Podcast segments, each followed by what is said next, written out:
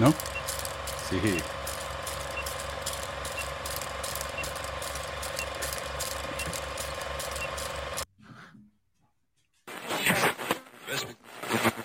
La historia de la Iglesia de Jesucristo merece que se recuerde. Pesquisas. Mormonas. Hola a todos, bienvenidos al episodio 306 del 12 de junio de 2022. Gracias a todos por estar con nosotros y gracias a Carlos, nuestro productor que me salvó la mañana. me vivo. Digo, estoy solo acá, sería un desastre total esto. Así que muchísimas gracias. Eh, un recordatorio que no va a haber programa en julio, así eh, me voy a tomar un mes de verano. Y quiero agradecerle al don a Franco, que acaba de recibir el sacerdocio de Lemuel, porque se nos anotó ahí en Patreon. Así que gracias, Franco. Y por favor, como siempre, hace uso de tu nuevo poder con juicio y prudencia, por favor. Eh, y para empezar, quería eh, comentar algo que me, llegó un mensaje de, la señorita Vicky. Eh, y Vicky comenta muchísimo, yo le agradezco mucho, sus comentarios son realmente, eh, ayudan mucho en la conversación del canal. Eh, pero me dice, pesquisas, haz un video de cómo podríamos ayudar a alguien a salir de la iglesia o a mostrarle la verdad y después esa persona elige seguir o no, pero poder sacarle un poco de esa espiral de manipulación. Bueno, y yo, de nuevo, esto no es una crítica, yo le agradezco muchísimo el mensaje a Vicky. Lo, que, lo único que yo puedo decir es que no se puede hacer que alguien se, vaya de la iglesia. Eh, y tampoco ese es mi propósito aquí, ¿no? Uno puede mostrarle los problemas con la iglesia, pero si esa persona no lo quiere escuchar, no hay nada que uno pueda hacer. La otra cosa es que yo no estoy muy a favor de que, por ejemplo, los misioneros vengan a mi casa a golpearme la puerta y a molestarme. Así que yo tampoco quisiera ir a molestarlos a ellos. O sea, que hagan su vida, ¿no? Eh, qué sé yo. Entonces, yo diría, yo lo único que puedo hacer es hacer esto. Si alguien tiene dudas, si alguien tiene necesidad, ellos vienen a nosotros eh, y ven lo que nosotros estamos haciendo y por ahí les ayuda. Y por ahí no, pero qué sé yo. Eh, yo ir a ellos a decirles, no, no me gusta eso. A mí no me gusta. Yo sé que otra gente vive por eso. Eh, y por ejemplo, yo puedo mostrar de nuevo problemas de la iglesia a la gente y si ellos no lo quieren escuchar, lo van a ignorar. Y acá tengo un ejemplo, ¿no? De eh, cuando hicimos el programa de la cómo la iglesia invierte las armas en la eh, cómo la iglesia invierte en armas de guerra. Y obvio, la respuesta típica del mormón fue o quedarse callado, porque no tenían respuesta, o decirme, no, eso no pasa. Pero me llegó un comentario interesantísimo de un señor Rodrigo Nicol, Nicolás Borgiatino, que dijo, ¿cómo dijeron los soldados a Jesucristo? ¿Y nosotros qué haremos para ser salvos? Y les dijo, no extorsiones contestados con vuestro salario, no digas falsos testimonios. Para mí, cuando alguien me pone esa escritura, me está diciendo que estoy mintiendo, ¿verdad? Pero como yo le había dado todas las pruebas de lo que dije, o sea, no estoy inventando, me parece que el muchacho este se vio en la necesidad de agregar esto. Aporto mi comentario como miembro de la Iglesia de Jesucristo. Eh, si los miembros de la Iglesia en los Estados Unidos tienen armas desde siempre, eh, sí, oh, dice, sí, los miembros de la Iglesia en Estados Unidos tienen armas desde siempre. Por si no recuerdan, en los primeros años tuvieron que escapar porque eran asesinados, defenderse es y era natural casi fueron exterminados por otros cristianos que creían que asesinar y violar era correcto. esto es interesante porque los, eh, los mormones también asesinaron.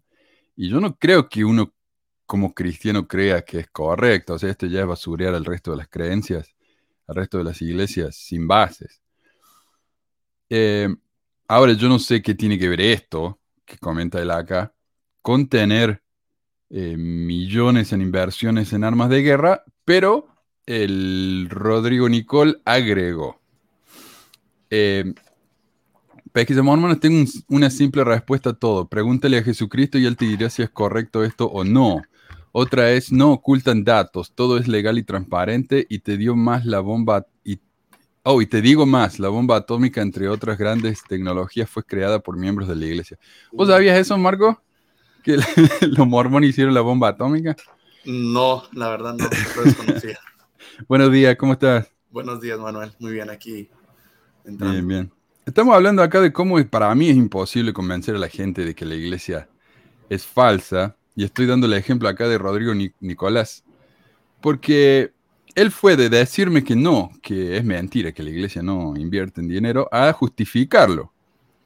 Y ahora, por supuesto, nos dice que la bomba atómica fue creada por los miembros de la iglesia. ¿Y vos, sabías eso, Meli? ¿Cómo, ¿Cómo, se aprende acá con los...? Jamás. Jamás había escuchado eso. bueno, yo le dije que no, que eso no era cierto. Obviamente no. Y me dijo, eh, no necesariamente la inventaron, pero sí la construyeron porque son los mejores. Increíble. Y, también me dijo, eh, oh, me salté el comentario, pero me dijo, Jesucristo está vivo hoy día, sí, y él revela muchas cosas a su profeta y apóstoles, entre otras cosas las escrituras en su contexto, en su correcto sentido y contexto. Una cosa es el mundo antiguo y el pueblo de Israel en esos años y otro es hoy.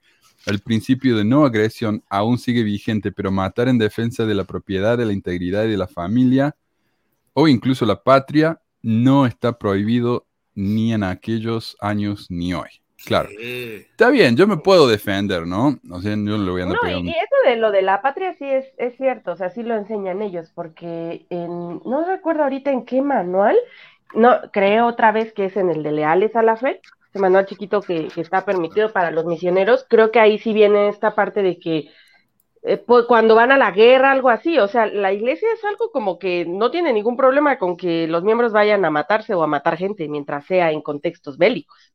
Sí. Ahora, ¿qué tiene que ver eso con invertir millones en, en armas de guerra? Eso yo ya no le veo la conexión yo a eso. No sé, él sí. Es una moral muy flexible. Sí, sí. Y después, Grego, y esto me, O sea, una cosa es tener una pistola en tu casa porque tenés miedo, estás paranoico de que te van a robar. O tal vez vivir en un lugar donde ese sí es un peligro verdadero, ¿verdad? Eso puede ser. Yo podría y tendría una pistola si pudiera aquí en México. Sí, bueno, pero eso es una cosa, pero de ahí a invertir en misiles teledirigidos, ¿viste? Ya eso es una cosa bastante diferente. Encima de, misiles que asesinaron a gente inocente y ellos siguen invirtiendo en eso. No, no entiendo. Eh, dice, lo humanitario de todo esto es que los trabajadores de la industria armamentista Estados Unidos cobran su sueldo y pagan su diezmo. Es un negocio redondo, agregan. No es. Y los terroristas que no pagan diezmo ni creen en Dios y siempre matan y esclavizan a sus pueblos serán motivados a reflexionar en todo lo malo que hicieron. Claro, todo se va a arreglar en la próxima vida. Así que no se preocupen. Y también me dijo el tipo este, mira, mira con lo que salió. Tengo un dato que te hará feliz saber. El dueño de American Airlines le regaló un avión con piloto al profeta Monson para que viaje por el mundo.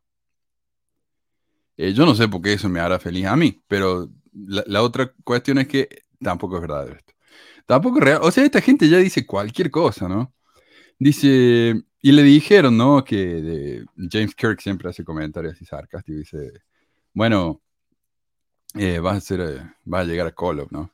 Y él dice, yo llegaré primero a Kolob, porque yo ya estuve fuera de este planeta varias veces. Y ahí ya, se fue todo al carajo, porque este pobre hombre defensor de la iglesia también cree que... regresó.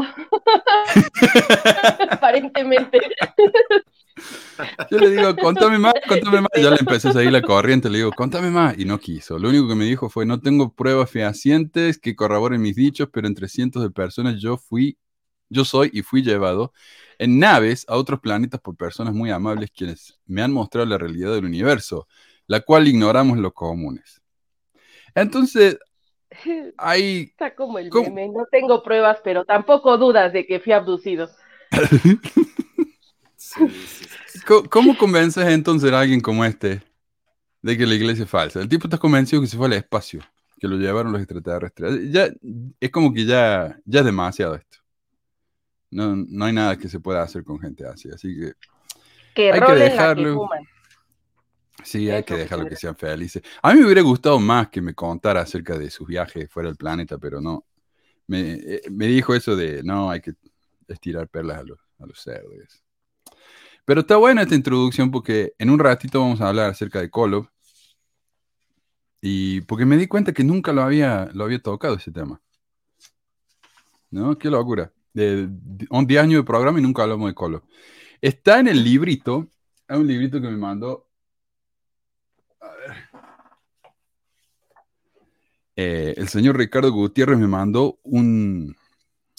¿Cómo se diría? Un manuscrito de, para, para un libro que se llama Una breve historia del libro de Abraham. Bueno, y me llevó como seis meses limpiarlo y editarlo y poner todas las referencias y todo. Y este libro tengo como un capítulo entero acerca de Kolob. Eh, pero nunca lo había hecho en el programa. Así que vamos a hablar de eso y me... Digo, nada, pues si pueden ir a Wikipedia y leerlo, ¿no? ¿Qué importa? Pero no, encontré información que me encantó, así que vale la pena el, tiempo que le vamos a dedicar. Pero antes de eso, ¿saben en el episodio 300, ya hace rato, ya, un oyente que no quiso dar su nombre, me dijo varias cosas en su audio, en la reunión de testimonio de esa época, que me llamaron mucho la atención. Ella, por ejemplo, cuenta que tanta gente tuvo que quedarse en casa y no pudieron ir a la capilla durante la pandemia. Y, nosotros, yo me acuerdo que al principio de la pandemia hablábamos de cómo esto era justamente lo que iba a pasar, que tanta gente se iba a eh, quedar en su casa, iban a tener tiempo de leer, estudiar, de pensar, pero incluso de, de quedarse en la casa el domingo y darse cuenta que no pasó nada. Están bien, les gusta, lo disfrutan. Y yo dije, capa que ahí las iglesias van a empezar a perder gente. Y un análisis en un sitio cristiano, y ahí voy a poner yo los, los links, lamenta que los estudios muestran, a ver, vamos a sacar esto, eh, porque no me hace falta por ahora. Ahí está, gracias. Eh, que los estudios muestran cómo uno de cada tres cristianos dejaron de atender durante la pandemia. Cómo muchas iglesias tuvieron que cerrar porque no iba nadie y cómo la asistencia a la iglesia bajó al menos del 50% por primera vez en la historia de este país durante el mismo tiempo. O sea, menos del 50% de los gringos van a la iglesia ahora. Es la primera vez en la historia. Eh, también el número de las personas que se consideran cristianas bajó del 75% hace una década al 69% hoy. Un pastor cristiano, Tom S. Reiner, escribió un artículo, este no es mormon, ¿ah? este es un pastor evangélico cristiano, diciendo que en realidad es bueno que la gente deje de ir tanto a la iglesia, porque entre otras cosas, uno se va a poder podar, o sea, cortar a las influencias negativas, porque hay gente que necesita ayuda. Como El nos trigo de dicen. la cizaña. Sí. Exacto, sí, eso es lo que dice él. Porque no hay, no hay gente que necesita ayuda, como nos dicen, ya que las iglesias son un hospital, ¿no? Para gente enferma, sino que hay malas influencias, que es mejor que, que, que- que dejen de ir. Y a mí, yo sé que la iglesia mormona no dice este tipo de cosas tan abiertamente, pero a veces cuando uno lo- los empuja, sí. Y tenemos una cita acá de, del elder Holland en un documental que se llama El candidato mormón de la BBC de Londres. Y está en inglés con subtítulos, así que para los del podcast se lo voy a ir leyendo. shun people Y- who leave. No, no, of course we don't. Dice, en la iglesia mormona ustedes rechazan a la gente. ¿Cómo hacen los testigos de Jehová? Viste que dice, excluye a la gente. Que si dejas de creer, o los cien- cienciólogos, que si dejas de creer sos una mala influencia y no te puede hablar la familia. Y si te habla, te metes en problemas. Entonces le dice, si haces eso en la iglesia mormona, Mormon Church shun people who leave? No, y Jolan No. dice, no, por supuesto que no. We don't use that No word. usamos we esa palabra that practice. Y no sabemos que se practique eso. Y me, me revienta cuando dicen eso. No sabemos que se practique eso. Es lo mismo que dijo eh, Hinckley cuando le preguntaron de la poligamia. O yo no sé que nosotros enseñemos eso. Oh, cuando le preguntaron sobre lo- si Dios alguna vez fue hombre. Oh, sí, Sí, sí, yo sí, no que- sé. Tenés Yo razón. no sé sí. que Yo- enseñemos, yo no sé que enseñemos eso, dijo. qué raro. Decir simplemente no, no enseñamos eso. Pero al decir no sé que se enseñe eso, es como que están dando la oportunidad de que, bueno, yo sí se enseña, pero yo no lo sabía. ¿Cómo es Eh, ese dicho de explicación no pedida, culpa aceptada o algo así? O sea, el- el- el- este, la, la forma en la que están expresando eso ah, está diciendo todo lo contrario. Sí, sí, sí. Mira, el profesor Freiheit dice, Manuel y Marco, cuando uno deja la iglesia se deja siempre que sea el cabello. Mm, Yo, yo tuve el pelo largo en la iglesia y mi hermano también, pero ahora, más, en- más que por la iglesia, es por el trabajo. tengo una directora tan buena onda que no le molesta, entonces, ah, ¿qué? Yo me dejé crecer el cabello durante la pandemia y lo hice como a modo, como ahora sí, como un voto. Un voto de, no sé cómo decirlo, de dejarme el cabello largo y lo quiero donar. Eh, Mm. Creo que me lo voy a dejar suficientemente largo para donarlo a, pues a, a quien lo Qué necesite. bueno. Este, pero ya había dejado la iglesia también con el cabello corto. La dejé Sí. con el cabello corto. Sí. Eh, mira, mi hermano todavía es activo y hasta muy hace poco tiene el pelo abajo de los hombros, así que... eh. Pero yo entiendo el chiste, está, está, está bien. Eh, Pero la dice... con barba se parece a Jesucristo, se parece más el look de a Jesucristo que lo que los mormones Mírenlo, ahí está en el cuadro, en el cuadro atrás de, de, Holland. Ahí está, mira. Jesús con el Sí, sí. ah, El ejemplo con- perfecto de, y, de y con vestido también. Está bien. ¿Cómo me gustaría poder usar vestido? ¿Sabes con el calor que hace ahora? ¿Sabes qué lindo ponerte un vestido y, y el miércoles ya está? Pero.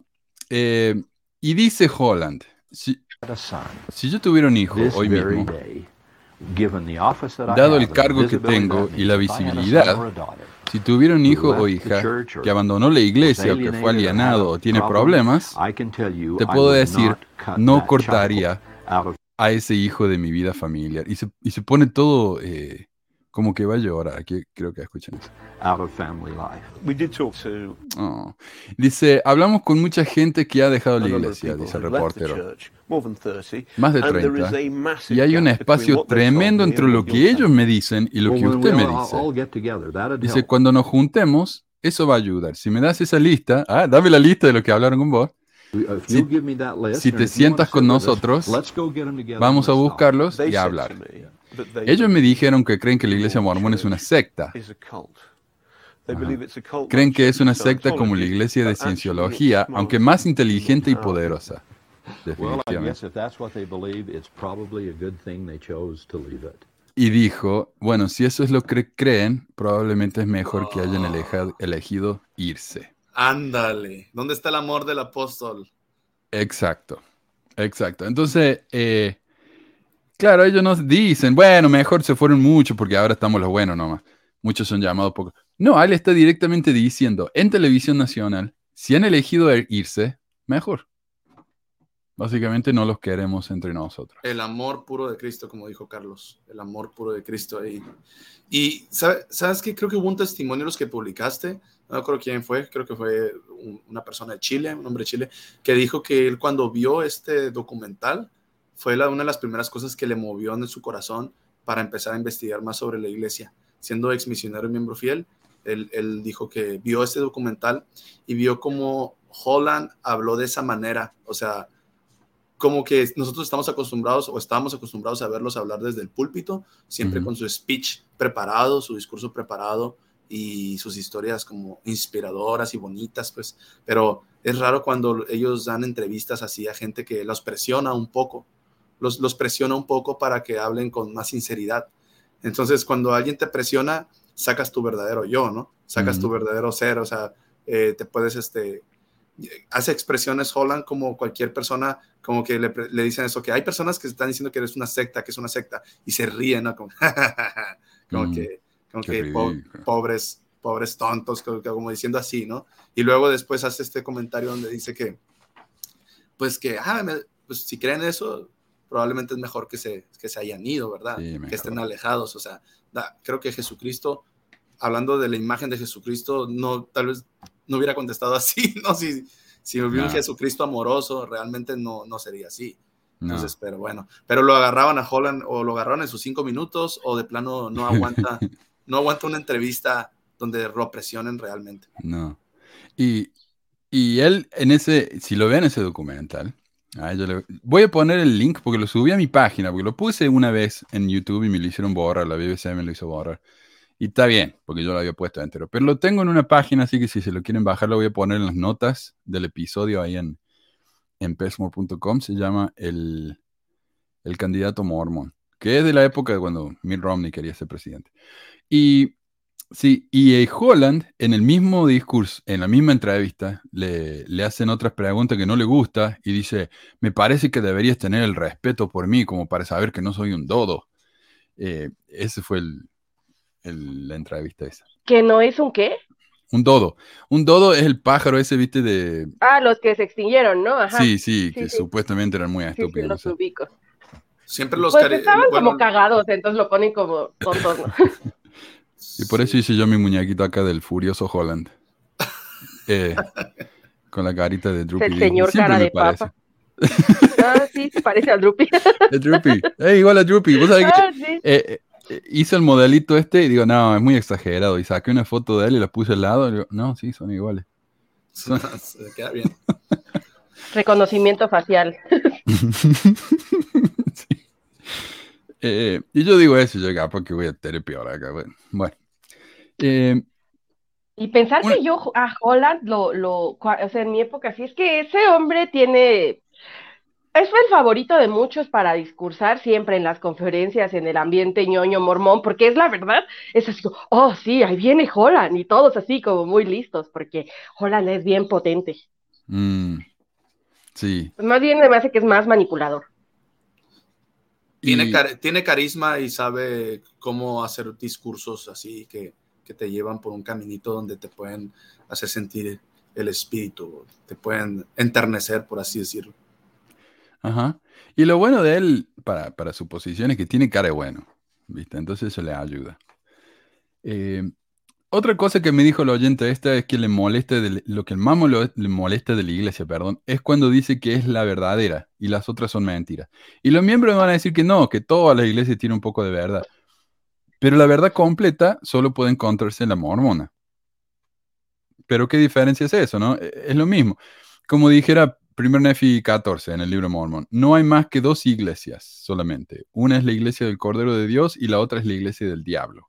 De modo que el que no Y no- pertenece a la iglesia, eh, perdón, Mary, el que no pertenece a la iglesia del Cordero de Dios pertenece a esa grande iglesia que es la madre de las abominaciones y es la ramera de todas las tierras. ¿Y cuál es la única iglesia verdadera? La mormona. ¿Cuál es entonces la otra? Todas las demás. Todas son la ramera. ¿Sabes de qué me estaba acordando ahorita? Eh, yo tenía un amigo que ya no es mi amigo, un ex amigo, que me dejó de hablar cuando este, alguna vez me lo volví a encontrar en Facebook y no sé, le contesté. Pues le contesté y me dijo, ay, ¿qué te pasó, Beli? Estás tan diferente, antes no eras así. Y así como, pues, no es que no fuera así, no, antes me quedaba callada, pero bueno. Este, eh, el caso es que me dijo alguna vez, dice, no, es que en, época fiel, ¿no? Todo, todo esto fue como muy mormona, me dice, es que los miembros pasan a dar su testimonio y siempre dicen, no, yo sé que la iglesia es verdadera. Y él decía, es que está mal decir que la iglesia es la verdadera. Lo que se tiene que decir es que la iglesia es la única que tiene la autoridad. Este, y alrededor de eso, o sea, en este caso, pues se puede hablar, es la única con el evangelio completo, como dice esta, esta chica que te mandó el mensaje, bueno, que es lo que dicen cuando, o la única con la autoridad. Y esta palabrita de autoridad creo que es lo que hace que se le suba todavía más a la cabeza y es algo que contrasta un poco con las otras religiones, este, porque aunque todas son como, o sea, la católica, apostólica, sí, católico, pues creo que significa universal o algo así, o sea, todas las iglesias en algún punto declaran. Ajá, ser el camino. Creo que en todo caso los, los cristianos, este, que no son católicos, eh, que han salido ahora como más así, a lo mejor es lo que es- un poco menos dicen este rollo de aquí es la única, ¿no? Este, te dicen que es Cristo y cosas así, pero no, este, y te quieren en su ministerio, supongo, para que les des dinero, pero este discurso de la iglesia y como de evangelizar, yo creo que se murió hace como 200 años, o sea, ya no han nacido, después de la mormona, o sea, como que hubo un punto en que se pararon y ya son pocas las iglesias que tratan de acaparar ese discurso de nosotros somos la autoridad. Y creo que la iglesia mormona lo sigue haciendo nada más porque tiene mucho dinero en este mundo y pues este mundo, en este mundo sí la autoridad es el dinero. No te escucho, mano. Perdón. El padre Toro también dijo eso. Hay, hay ciertas iglesias que creen que son la única iglesia verdadera, pero no todas hacen eso. Eh, no sé, pero él también decía, nosotros somos lo único con la autoridad y eso. Eh, Hay, hay miembros buenos que, que ellos tratan de, vamos a decir, interpretar las escrituras, el libro de Mormón, la Biblia, las enseñanzas de la iglesia para ser más buenos caritativos. Ellos no coinciden esa idea de que, de que todas las iglesias están en un error y tratan de ajustar de ajustar esa doctrina de la iglesia, diciendo, no, pero es que miren, todas las, como tú dijiste, Manuel, todas las iglesias tienen algo bueno, eh, tienen partes buenas, este, nosotros no tienen toda la visión completa, nosotros sí tenemos toda la visión completa, exacto. pero eso no significa que nosotros no vamos a salvarnos nada más, sino que todos los demás también se van a salvar y después en la otra vida van a tener la, la oportunidad de aceptar el Evangelio. Es lo que, lo que algunos miembros que yo, que yo escuché eh, que tratan de enseñar eso. Pero al cuestionarles más sobre, es que mira, si yo puse un ejemplo, si, si yo como misionero le enseñé el Evangelio a una persona de otra iglesia y la persona lo conoció, este, oró, sintió bien, sintió bien, el, que, que, que, que, como decimos, ¿no? que sintió el Espíritu, le recibió la, conform, la confirmación de que la iglesia era verdadera y aún así la rechazó, rechazó la iglesia, según el libro de Mormón y se, según la, la, lo que enseña la iglesia, esa persona ya no va a tener la oportunidad en la otra vida, porque dice que esta vida es el momento en el cual tenemos que este, hacer la obra de Dios, entonces no, no te puedes arrepentir después de esta vida. Entonces, esa persona conoció el Evangelio y si, si recibió un testimonio, por así decirlo, una confirmación, ya en la otra vida no va a tener la oportunidad. Entonces, pero hay gente de la iglesia que no coincide esa idea, porque realmente sí es muy, es muy fatalista, muy egocéntrica y también pues, eh, es, no sé, hace- no- es una posición de orgullo, donde los miembros de la iglesia creíamos que estábamos en una posición arriba de todos los demás, una posición como, oh, sí, nosotros con que para empezar tenemos que estar haciendo las ordenanzas del templo, eso es perseverar hasta el fin. Y, y nadie más hace ordenanzas del templo más que nosotros, entonces Exacto. nosotros estamos más. Exacto. Incluso algunos evangélicos dicen, entretienen con eso. Ay, perdón. Sí, incluso algunos evangélicos dicen, todo lo que uno tiene que hacer es decir, acepto a Jesús en mi vida y ya está, ya, te salvaste. Mucho más fácil. Eh, sí. sí. A ver qué dice acá. Una vez fui a un culto evangélico por una investigación en la universidad. Este. Nada más que este era, bueno, yo- eran evangélicos, eran, eran cristianos, pero eran eh, amigables con la, con la comunidad LGBT. Este, ya pues tuve que ir a dos servicios porque estaba haciendo una investigación. Y sí, básicamente, o sea, muy amables, nos aceptaron y así de, sí, vengan, canten con nosotros y acepten a Cristo. Y era todo así, solo tienen que aceptarlo. Y así de Simón, sí lo aceptamos, ya. Este, pero estuvo, o sea, pues se me hizo más amigable, por lo menos más entretenido, ves a la gente bailar y cantar. Ah, sí, y bueno, para terminar con esto, José Smith dijo que en su visión Dios le dijo que todas las iglesias eran una abominación a su vista. Todas. Excepto la que iba a ser una, la, la única que no iba a ser una abom- abominación es la que él iba a fundar. Ah, pon de nuevo eso. ¿Sabes qué? No sé cómo. Mira esto. Tenemos una donación increíble. Becky nos mandó. Wow, gracias, Becky. Así que se puede hacer esto. Mira, qué bueno. no tenía ni idea. Gracias, muchísimas, muchísimas gracias. Y quiero comentar acá lo que dijo Carmen. Dice, hola, veo su programa porque algunos de sus comentarios están documentados. Algunos de sus comentarios están documentados, el resto no. Pero no me parece adecuado burlarse de una persona y menos, menos usando un muñeco. Eso ya, eso ya fue demasiado. Usar un muñeco. Entonces, eh, va, va a quedar peor entonces ofendida porque tenemos acá al Brigham Young dando el saludo. Creo que es una de las mejores, una, una de las maneras más, menos peor de burlarse de alguien. Sí. Sí, porque no el entiendo. muñeco. Mira, a- e- este, cuando acá hay una estatua de Brigham Young que está apuntando con el dedo y dice, este es el lugar. Y a este, como decía, yo me equivoqué, en vez del dedo le puse toda la mano. No sé, parece otra cosa, ¿no? Pero... eh, y... Bueno, este fue, parece que el menos le gustó todo, pero es mi favorito. Este es el Jesús Quetzalcoatl. Y este yo lo hice porque, eh, ¿cómo se llama? El, el Benji, ¿viste? De Book of Mormon Central. Antes de Book of Mormon Central, él tenía un canal que se llamaba eh, Arqueología Mormona, que ya desapareció todo, porque sé que le, le dio vergüenza a los de Book of Mormon Central. Le dijeron, te vamos a contratar, pero borra todo. En el que se la pasaba hablando de que Quetzalcoatl era Jesús. Y ya nadie, ningún apologista de la iglesia dice eso, porque le da vergüenza. O sea, eso, porque no tiene nada que ver una cosa con la otra. Pero bueno, ese, es- ese es el que más me gusta. Y tengo acá también al, al José. Este es el que más recibió comentarios positivos. El José Smith con la cabeza en el sombrero, traduciendo. Está Carmen, pues Carmen, te puedo decir, mira, es cierto, este, tal vez en algunas cosas podamos burlarnos, nos vamos a poder burlar. Eh, Generalmente se va a hacer cuando ya no sientes que eso sea sagrado, una persona. eh, exacto. ajá. Pero adelante, o sea, toma, toma lo, lo bueno. Ahora sí, como te dicen en la iglesia, toma nada más lo bueno del programa, los comentarios documentados y cuando nos burlemos de alguien. Pues Pero es que solo son algunos también, es el problema. Solo algunos. simplemente ignora los comen- No, los- claro. lo- las, las burlas, ¿verdad? Entonces, y toma lo bueno que sí está documentado, no vayas a desprestigiar toda la información, porque Manuel tiene un muñequito de, sea, También no, tiene- no tiene sentido, ¿verdad? Eso, Otro que se quejan es porque dice, eh, mira cómo, cómo tienen el logo del canal de José Smith, la cara de José Smith. O sea, si uno quiere ofenderse con el canal, se va a ofender por cualquier cosa. Se ofende de que nos reímos, se ofenden de, de cualquier cosa, ¿viste? Entonces, eh, si lo hiciera todo serio, porque antes, cuando yo el programa, antes de que, de que me acostumbrara a hacer esto, estaba re tieso, ¿viste? Allá en la época con Joel, no nos reíamos ni a palo. O sea, lo habíamos visto así como...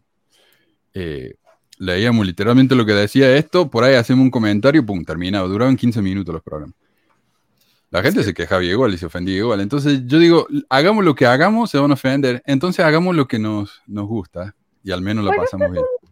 es un tema que puede ser considerado delicado, ¿no? O sea, hay personas que su fe la, la consideran muy delicada, pero mira, a ver, yo lo veo a lo mejor de esta forma, más allá de si le parece o no que está documentado. Si no le parece documentado, pues que vaya y que investigue y se documente. O sea, para empezar. Pero bueno, este, lo que creo es que estas personas, o sea, decir, ah, es que se están burlando de ellos y usan muñequitos. ¿Sabes qué?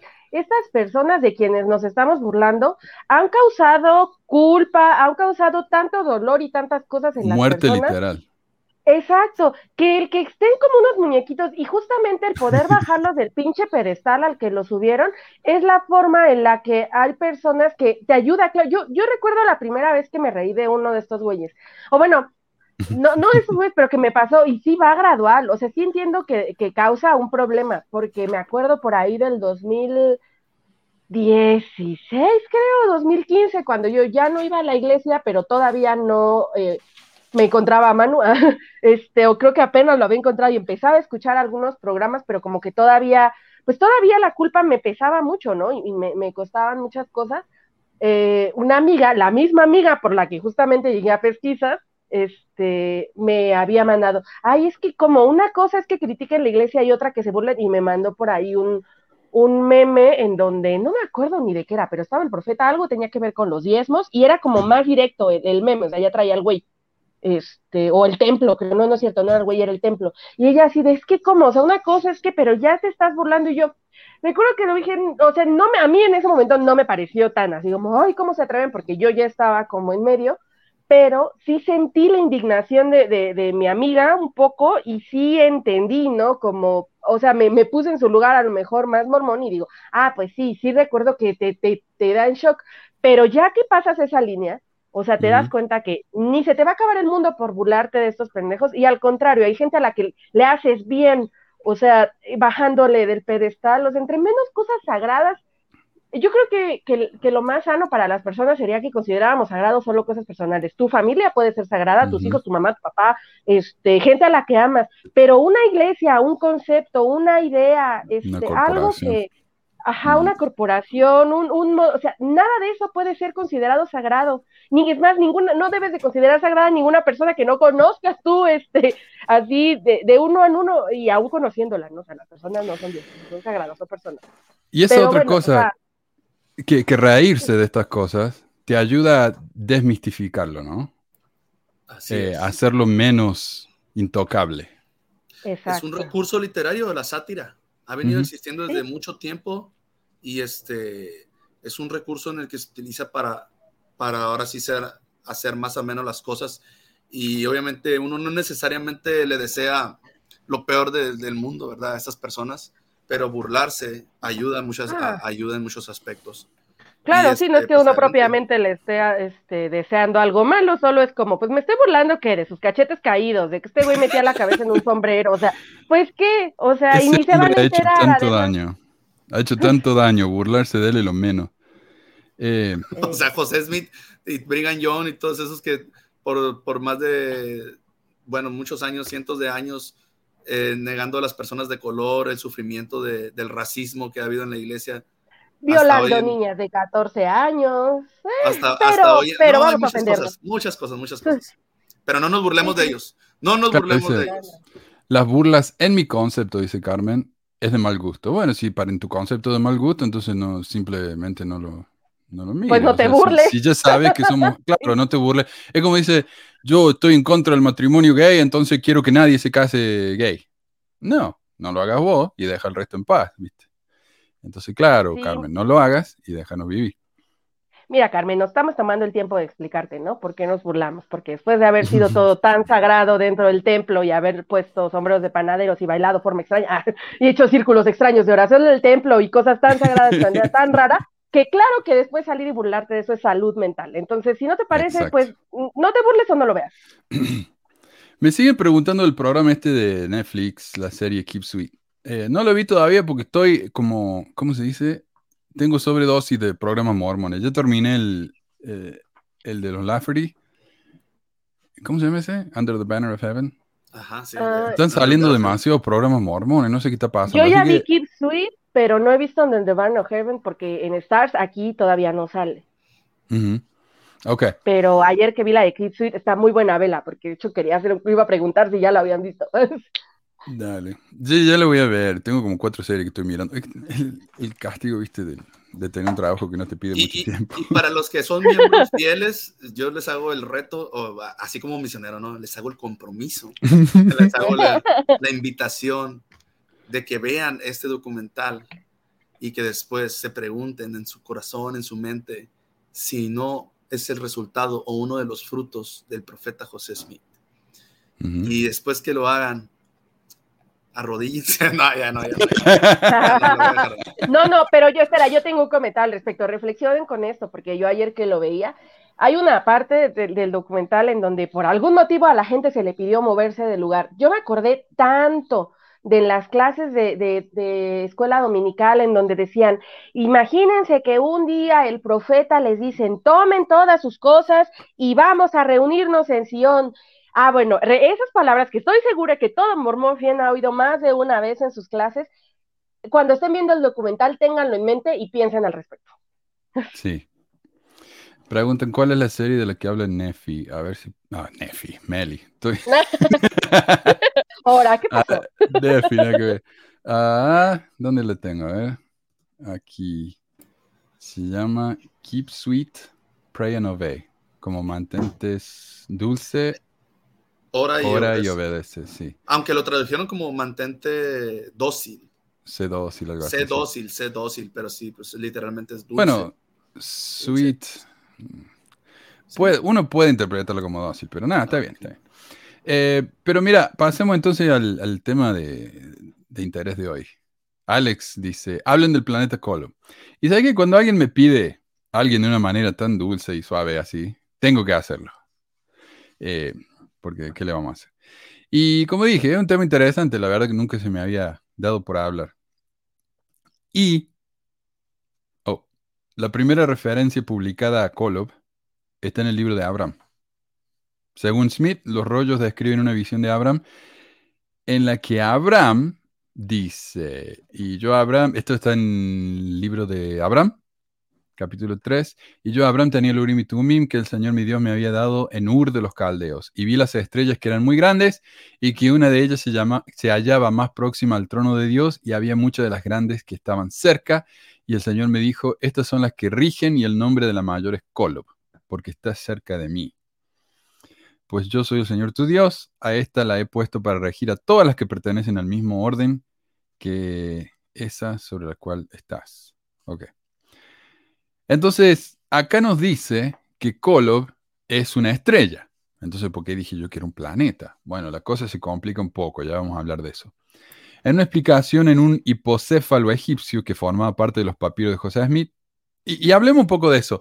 O sea, ¿de dónde saca José Smith el libro de Abraham? Él sacó eso de, de un hombre que venía, venía eh, tenía un show en esa época, ¿no? La gente no tenía tele, entonces eh, había un viajante que tenía unas momias y unos papiros, y si vos le pagabas, él te dejaba ver las momias y los papiros. Ese era el, el trabajo de él.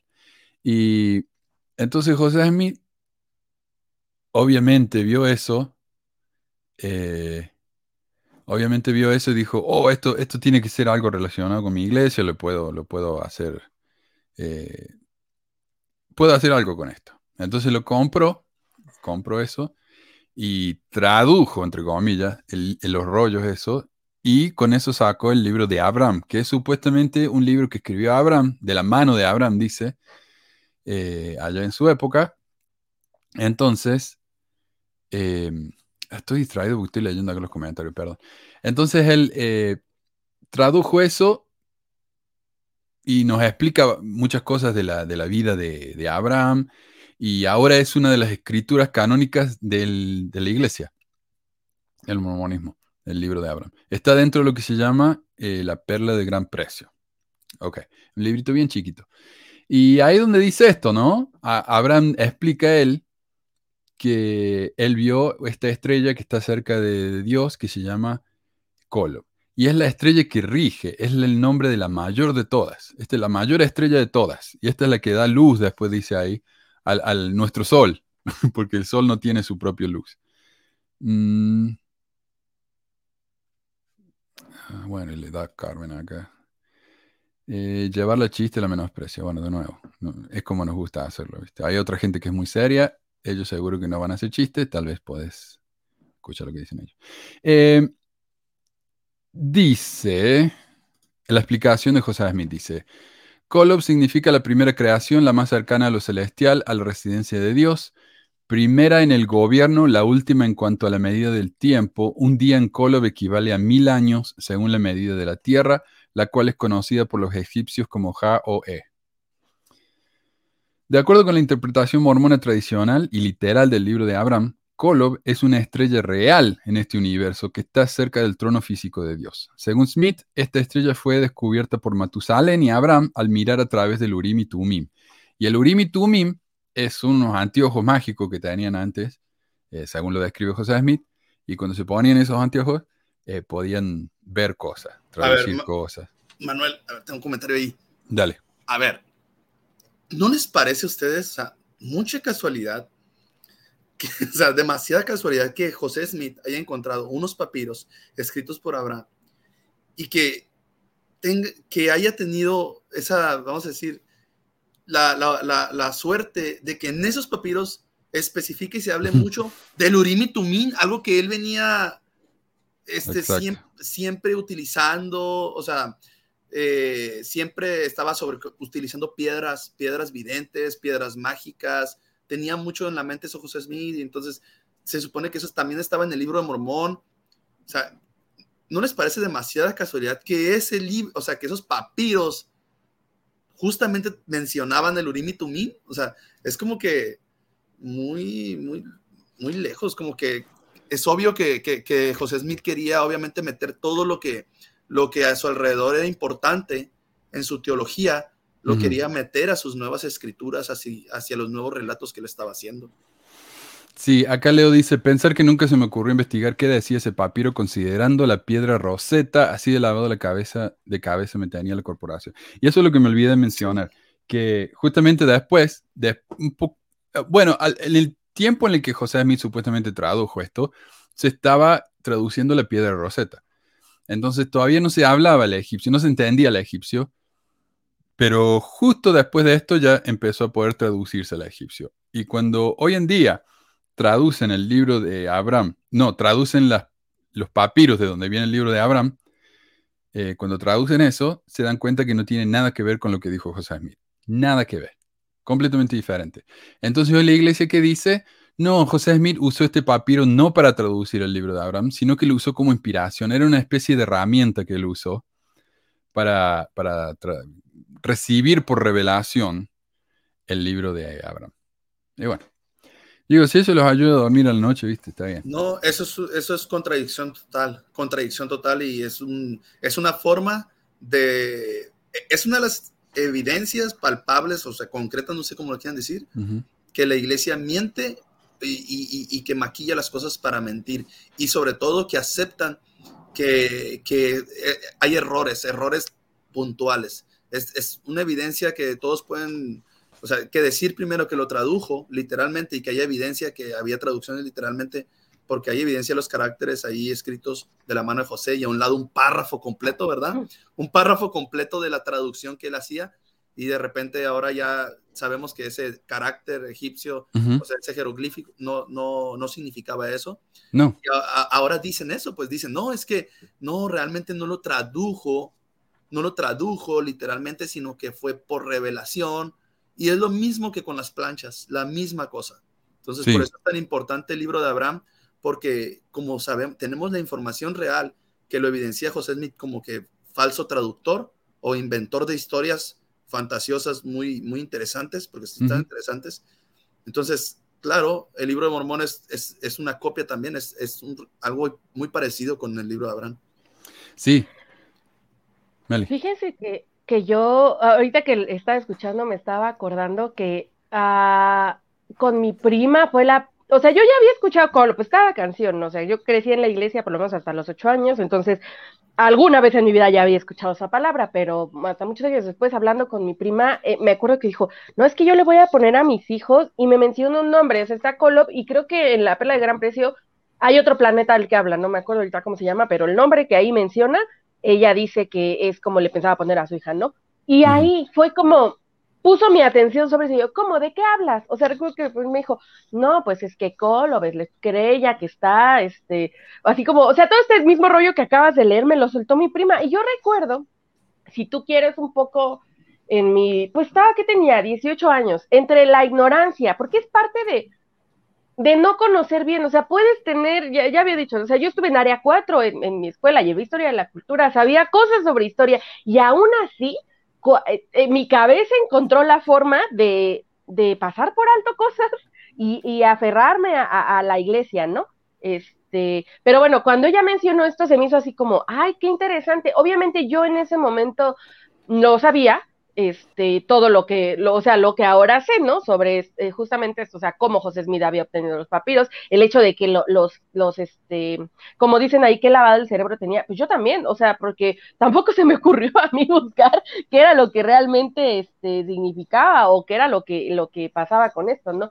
Pero como, como dice Marco, es algo de lo más interesante, o sea, desde mi perspectiva, de las cosas que, de las muchas cosas que se inventaba José Smith, esto era lo más interesante, o sea, entre esto y los tres dados de gloria tenía, era, yo creo que es lo que más llama a una parte porque suena como más, no sé, místico, bonito, interesante, qué sé yo, este, diferente, ¿no? A lo que normalmente escuchas en el cristianismo sobre el cielo y el infierno, este, y el purgatorio, pues aquí por lo menos te están hablando de otro planeta, este, y de jeroglíficos, y te mencionan a Ur, y entonces tú sabes, ¿no? Que sí había un Ur, del, de este, Bueno, sí. no solo se menciona en la Biblia, que sí hubo una ciudad de las más antiguas que hay, este, no se está cerca de esta zona de Anatolia, pero sí una de las ciudades más antiguas que había se llamaba Ur. Entonces, es como tomar detalles de, y eso son las me- mentiras las mejores, ¿no? Como tomar detalles de la realidad y utilizarlos para formar tu, tu, tu mito de origen, no sé si llamarlo de esa forma, porque no es realmente eso, ese, yo creo que es la primera visión, pero pues parte de tu de tus creencias, ¿no? Y, y que vuelven eso interesante. O sea, sí hay mormones de toda la vida que están familiarizados con esta parte. Y por ejemplo, conocí un chico que ya dejó la iglesia, pero que se tatuó un este el, el la de esa que aparece en la perla gran precio, o sea, el, el- una, no, no sé cuál de las dos estelas que aparecen, pero una de las dos se las tatuó. Este, porque Ah, le parecía Oh. El facímil, Ajá. el facímil. ese, Uno de los, ajá, uno de los facímiles. ajá, ajá, exacto. Wow. Se El, lo, el- se el- lo el que es como un círculo. Sí. Ajá, ajá, sí, sí. Este, y otra, digo, entre le quieren poner así, o sea, sí es eh, parte de la, de la cultura mormona, así, de, de hablo como de la gente que creció y de toda la vida y así, sí lo tiene presente y sí forma parte de su imaginario, por así decirlo. Wow. Qué bueno. Es, es que está bueno eso para tatuárselo. Es, es un buen diseño. Eh, pero mira, justamente acá me pregunta. ya se me fue. Alguien estaba preguntando qué era. Lo Acá que está. decía. Omar dice, ¿habrá algún documento que diga exactamente qué dicen esos papiros? Sí, y de hecho, Omar, acá hay un artículo de la, de la Leona en la iglesia en 1988. Dice, ¿por qué la traducción de los papiros egipcios encontrados en 1967 no coincide con el texto del libro de Abraham en la perla de gran precio? Y acá él aclara, esta imagen se puede conectar con varios de los fragmentos de papiro que se relacionan con el texto de un antiguo documento religioso egipcio conocido como el libro de Sensen o libro de las respiraciones. Es el típico libro, es lo que se diría el libro de los muertos. Cuando, cuando uno se muere, en, en- en la tradición egipcia de esa época, te daban este libro, que era un rollo ¿no? de papiro, y te lo ponían en la tumba, que era, viste, en algunas tradiciones, por ejemplo, para cruzar el río al, al lugar de los muertos, tenés que darle una moneda al barquero, por eso ponen moneda en, la- en los ojos. Creo que los irlandeses hacen eso. Eh, entonces, los egipcios tenían algo similar, pero era el rollo ese. Y ese rollo contenía, eh, cuando uno le- el muerto leía eso, era como una especie de, eh, de encantamiento, ¿no? Que te dejaba entrar ahí. Entonces, de sí, los griegos. Ese mito lo- es Caronte. sí, sí, los griegos Ajá. también tenían eso, exactamente. Para cruzar el río Styx, creo que era. Eh, creo- a ver. No, sí, es que no me acuerdo si Caronte se llamaba el que te llevaba o el río que cruzabas. Igual te cobraba con dos monedas que si no te las ponías no te dejaba pasar por no sé cuánto tiempo. Este, y era el, el, el que te, te llevaba, pero no sé si los egipcios, o sea, los egipcios sabía que te enteraban como con ciertos papiros y tus cosas y, y tus órganos en, en, este, cositas ahí chiquitas, en botecitos. Ah, Miren, Sí. an- este, antes decían sobre los rollos de, de estos, de, de esos papiros encontrados que se quemaron y después volvieron a la iglesia. Antes decían, para excusar, decían que, que, la que probablemente se perdió el pedazo del libro de Abraham. Que, que, que los que están ahorita no son, no, o sea, los escritos ahorita encontrados seguramente son, son una parte nada más de todos los rollos, ¿verdad? Y que la parte de José Smith se perdió. Pero los facímiles, esos no se perdieron. Y eso ese es la clave también para entender que José Smith mentía, porque la traducción de los facímiles, José Smith también dejó una traducción de esos, de esos caracteres. Y esos no concuerdan para nada, nada, nada con, lo que, con lo que es la realidad, con, lo- con lo que es la, la lingüística egipcia, vamos a decirlo, o la, o la escritura. Entonces, después, cuando ya vieron que no podían mentir, que no pueden decir, bueno, ay, entonces no se perdió esa parte realmente, sino que está aquí, no está perdida. Entonces, ¿qué dijeron? Ah, bueno, es una revelación de Dios. Es una revelación de Dios que, Claro. se, que, que, se, que contradice todo el trabajo de las personas que, que pu- pudieron descifrar el idioma egipcio, los jeroglíficos. Entonces, Sí, sí. ah, acá de hecho la- el artículo dice lo que estás diciendo, Marco. Dice, una explicación es que puede haber sido tomado de una porción dif- diferente de los rollos de papiro en posesión de José Smith. En otras palabras, no tenemos todos los papiros que tenía José Smith. Entonces, ponele acá, a ver si se ve. Eh, hice un, un dibujito acá muy... Eh, digamos que esta parte es el, el papiro que tenemos, pero José Smith lo tradujo de esta parte chiquita que no tenemos. Eso es justamente la parte del libro de Abraham. Entonces, está mal decir que esto no coincide con el libro de Abraham porque ni siquiera es la parte correcta. Pero como decís vos, tenemos la traducción de José de los, de, de- de los facsímiles y no tiene nada que ver. Y cuando yo hice un episodio acerca del- de las eh, técnicas de las de los eh, sectas, ¿cómo se haría? De las organizaciones, viste, que como que te lavan el cerebro. Una de las cosas de las que hablamos era que estos grupos sectarios tienen su lenguaje propio. Por ejemplo, entre los mormones, eh, la palabra eh, dignidad no es lo mismo que entre el resto del, del mundo. Para la gente, dignidad tiene un significado. Para los mormones, exclusivamente eh, eh, ser, ser un... No, ¿cuál es la palabra que estaba pensando? Eh, modestidad, modestia. Para los mormones, modestia es vestirse sin mostrar las partes privadas, ¿viste? Pero para el mundo es otra cosa, modestia. Entonces es como que la- las sectas tienen su propio lenguaje y ahora la palabra traducir ya no significa traducir, significa simplemente recibir una revelación de Dios eh, porque no encaja con la realidad. Entonces ellos tienen que inventar su propio lenguaje. Eh, el Mormon Y- Speak. Y sobre todo, o sea, los invito realmente a que no se queden con las versiones de la iglesia nada más, porque ese, por ejemplo, este, este artículo que Manuel puso está en la página de la iglesia y obviamente ellos tratan de defender desde su punto de vista, dando argumentos desde el punto de vista dentro de la iglesia y está bien, ok, está bien, lo podemos leer, pero no quedarnos con esa eh, sola visión, sino ver otra visión más crítica, porque es injusto cuando le damos todo el, como la, toda nuestra aceptación a una sola versión de las cosas, que es lo que generalmente la iglesia te, te, te manda a hacer. Miren solamente nuestra versión, o sea, Ujú. miren, lean solamente nuestra versión y solamente pongan atención a nuestros argumentos que tenemos a favor. Pero cualquier otro argumento en contra, eh, cuidado, este Satanás te puede estar alejando de la iglesia. ¿no? Eso sí es sectario, la verdad, es muy sectario cómo te, te quieren inclinar a orillar a que solamente le prestes atención a lo que ellos dicen o piensan. Te quieren bloquear de cualquier otra cosa que, que tiene, que ya cuando te das cuenta las otras cosas, muchas de ellas encuentran más sentido, más sentido. Entonces dices, wow, esto de plano no era así como me dijeron. Acá Controversia dice, ¿saben lo que me fastidia? La iglesia suda y sus eruditos saben que los facsímiles fueron traducidos erróneamente, pero siguen constando en el triple como si fuera todo correcto. Ese no es el único problema con el libro de Abraham. El otro problema con el libro de Abraham es que es profundamente racista. Y es la base de tantas creencias ¿no? Inco- incorrectas, dicen ellos, en la historia de la iglesia, de que los negros no pueden recibir el sacerdocio porque fueron maldecidos por Dios. Está en el libro de Abraham. Y hoy en día yo creo que los líderes más altos están sacudiendo la cabeza pensando cómo pueden hacer para sacarse de encima el libro de Abraham sin que nadie se dé cuenta, porque no pueden. No- si condenan el libro de Abraham, están condenando a José Smith como traductor y como profeta.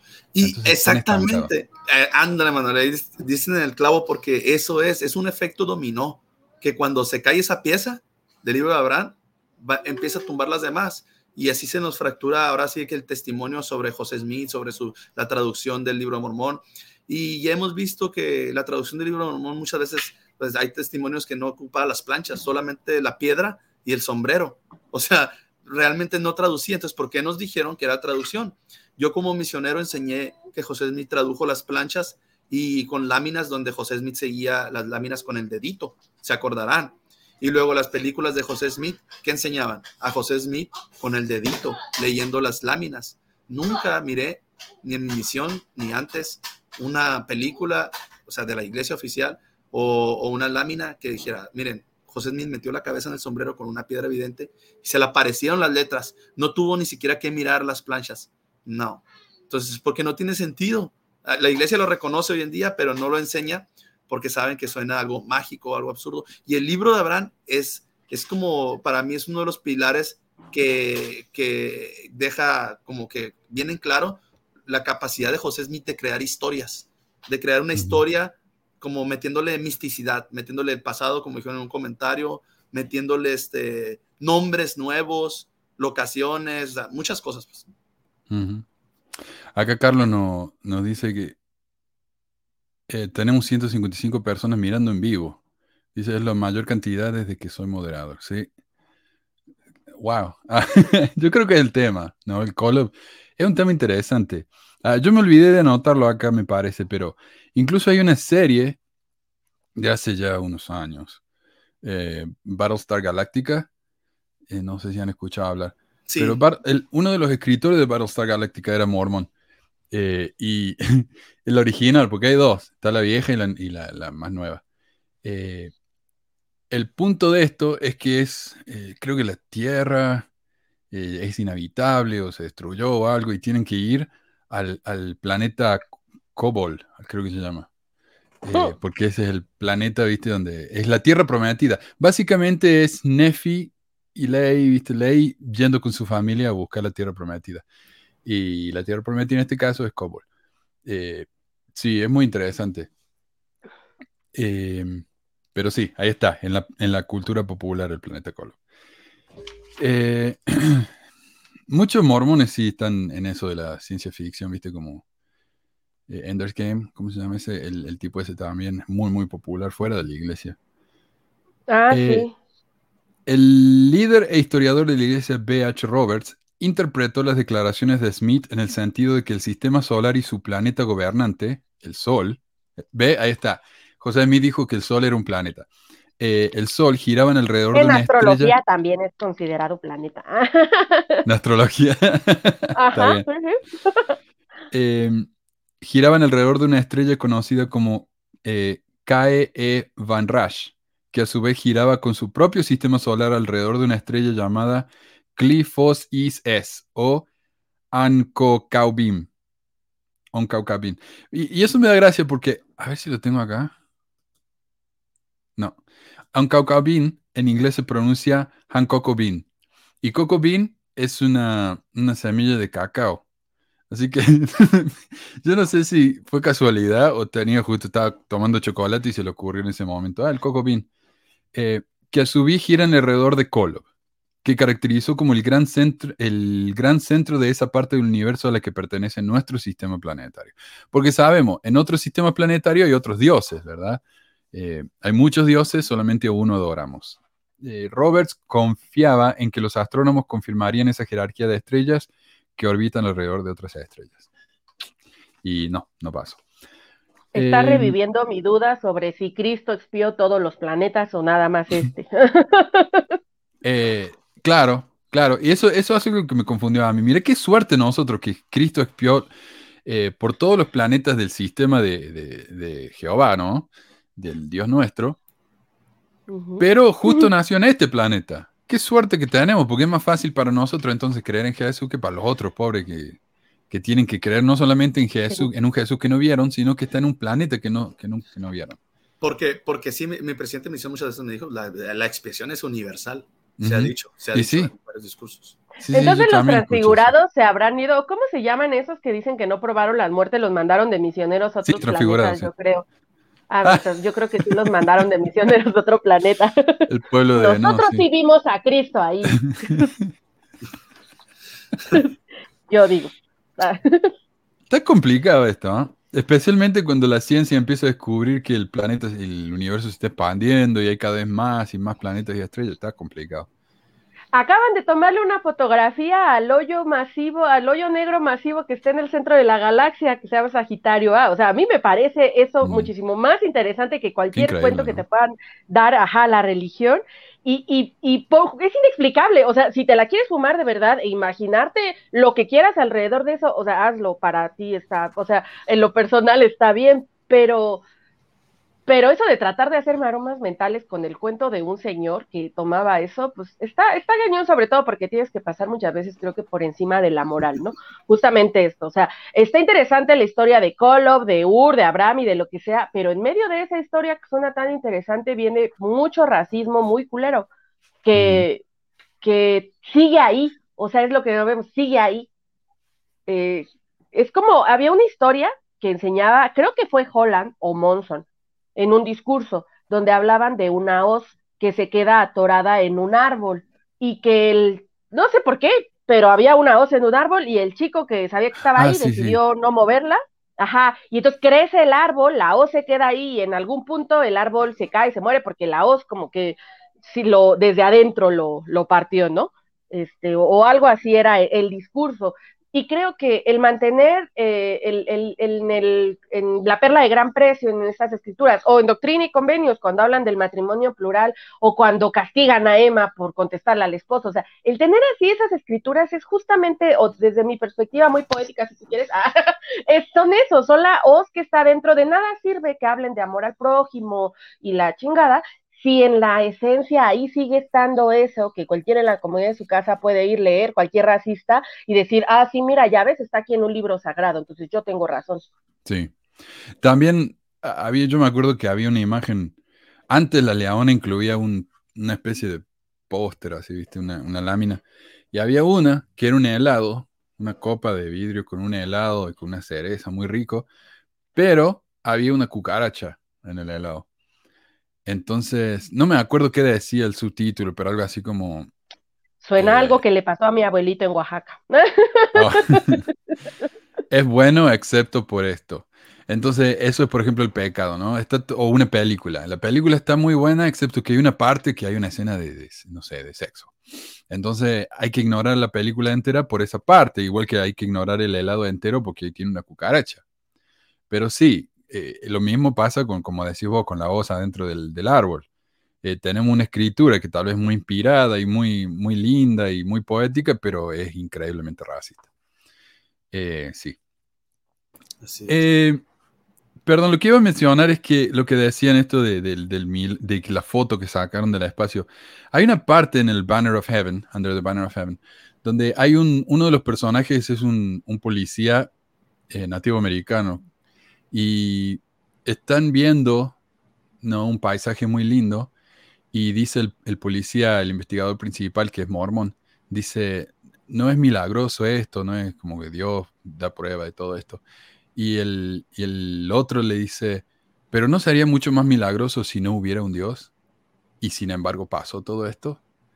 Eh, y al final el tipo que ya está empezando a tener duda de la iglesia, la lleva a la, a la mamá que tiene, está sufriendo de eh, Alzheimer o algo así, eh, senilidad, y la lleva y la mamá dice lo mismo, dice, todo esto es tan lindo, todo esto eh, es por una razón que pasa. Y, él dice, o tal vez no.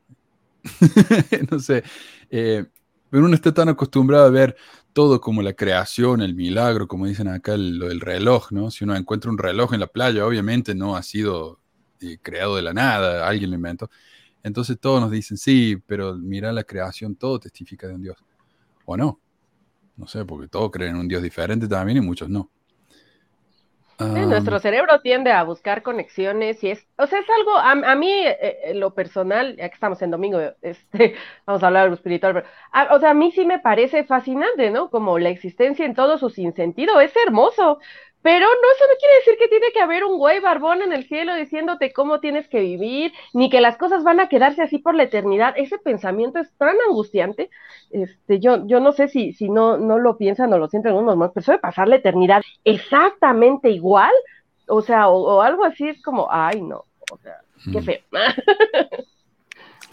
Ah, dice Carmen, perdonen, ¿pueden dar referencia del castigo a Emma por responderle mal a José Smith?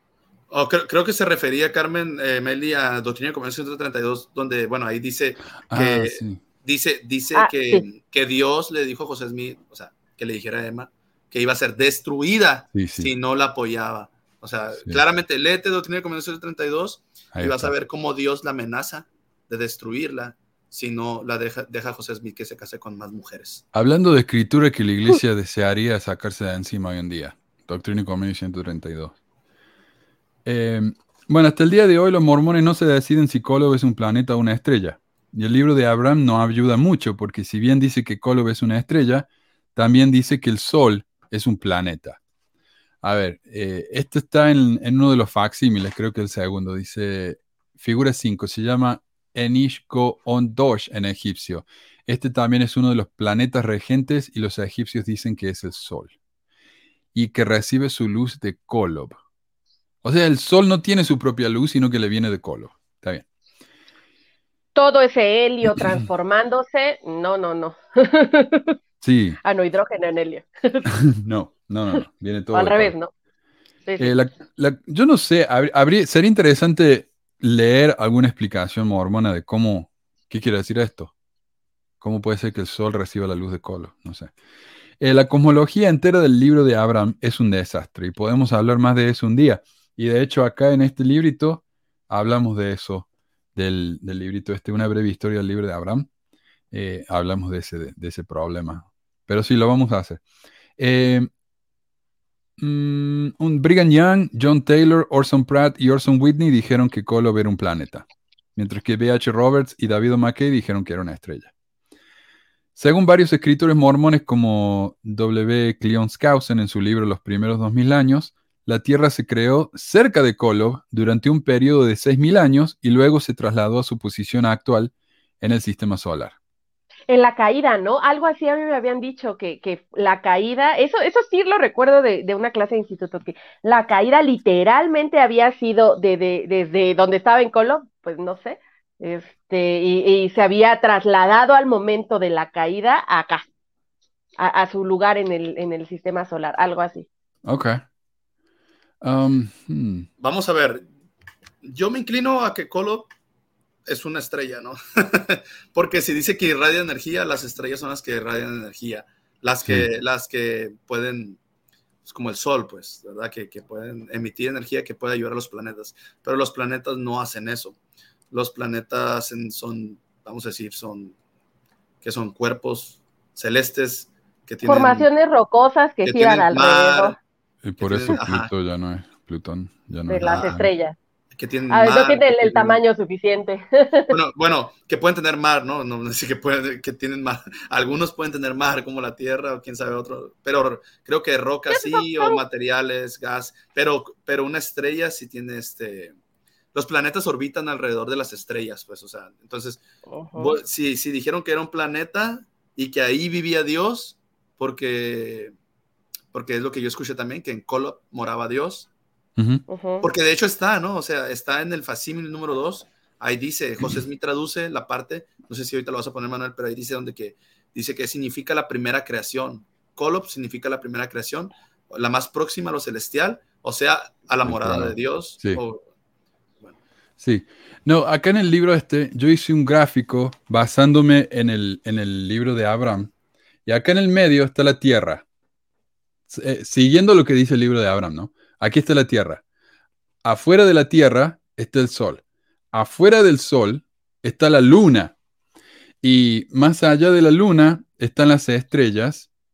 Y encima de todas las estrellas está Kolob.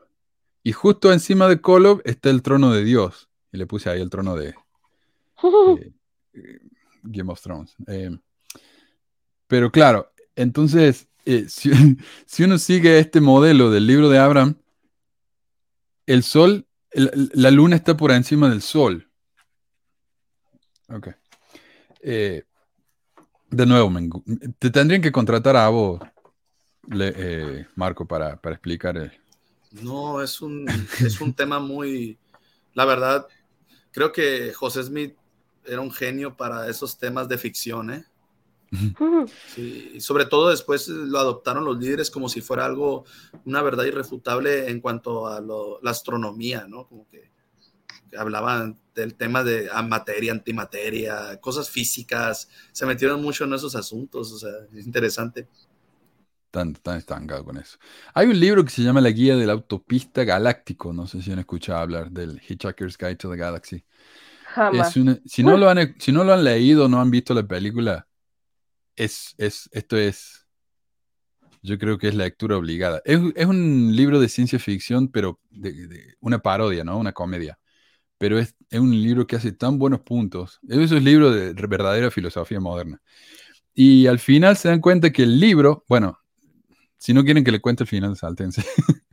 Pero resulta que la Tierra es una supercomputadora inventada por una empresa que lo que hace es eh, crear planetas. Ellos hacen planetas y lo mandan a diferentes partes, ¿no? Eh, lo hacen el shipping. Y bueno, y parece que los mormones creían eso con la Tierra. Fue hecha allá cerca de Colo, donde está la fábrica de los planetas, y la mandaron para acá.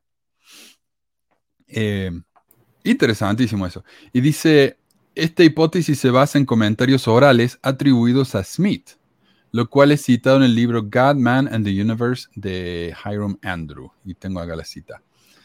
Eh, un miembro de la iglesia en los días de José Smith informó que el profeta enseñó que llegará el momento en que la Tierra será restaurada a su lugar anterior en el cosmos y volverá a girar en su órbita original junto a Colo. Aunque este informe viene de segunda mano varios años después de la muerte del profeta, la evidencia indica que José Smith probablemente expresó tal punto de vista. Otros que estaban cerca de él y que fueron instruidos por él también hicieron declaraciones en armonía con este informe, como John Taylor, Orson Pratt y Brigham Young. Y parece que Smith realmente pensaba que la Tierra tenía solo unos miles de años. Doctrina y Convenio 77.6 dice, ¿qué hemos de entender por el libro que Juan vio sellado por fuera con siete sellos?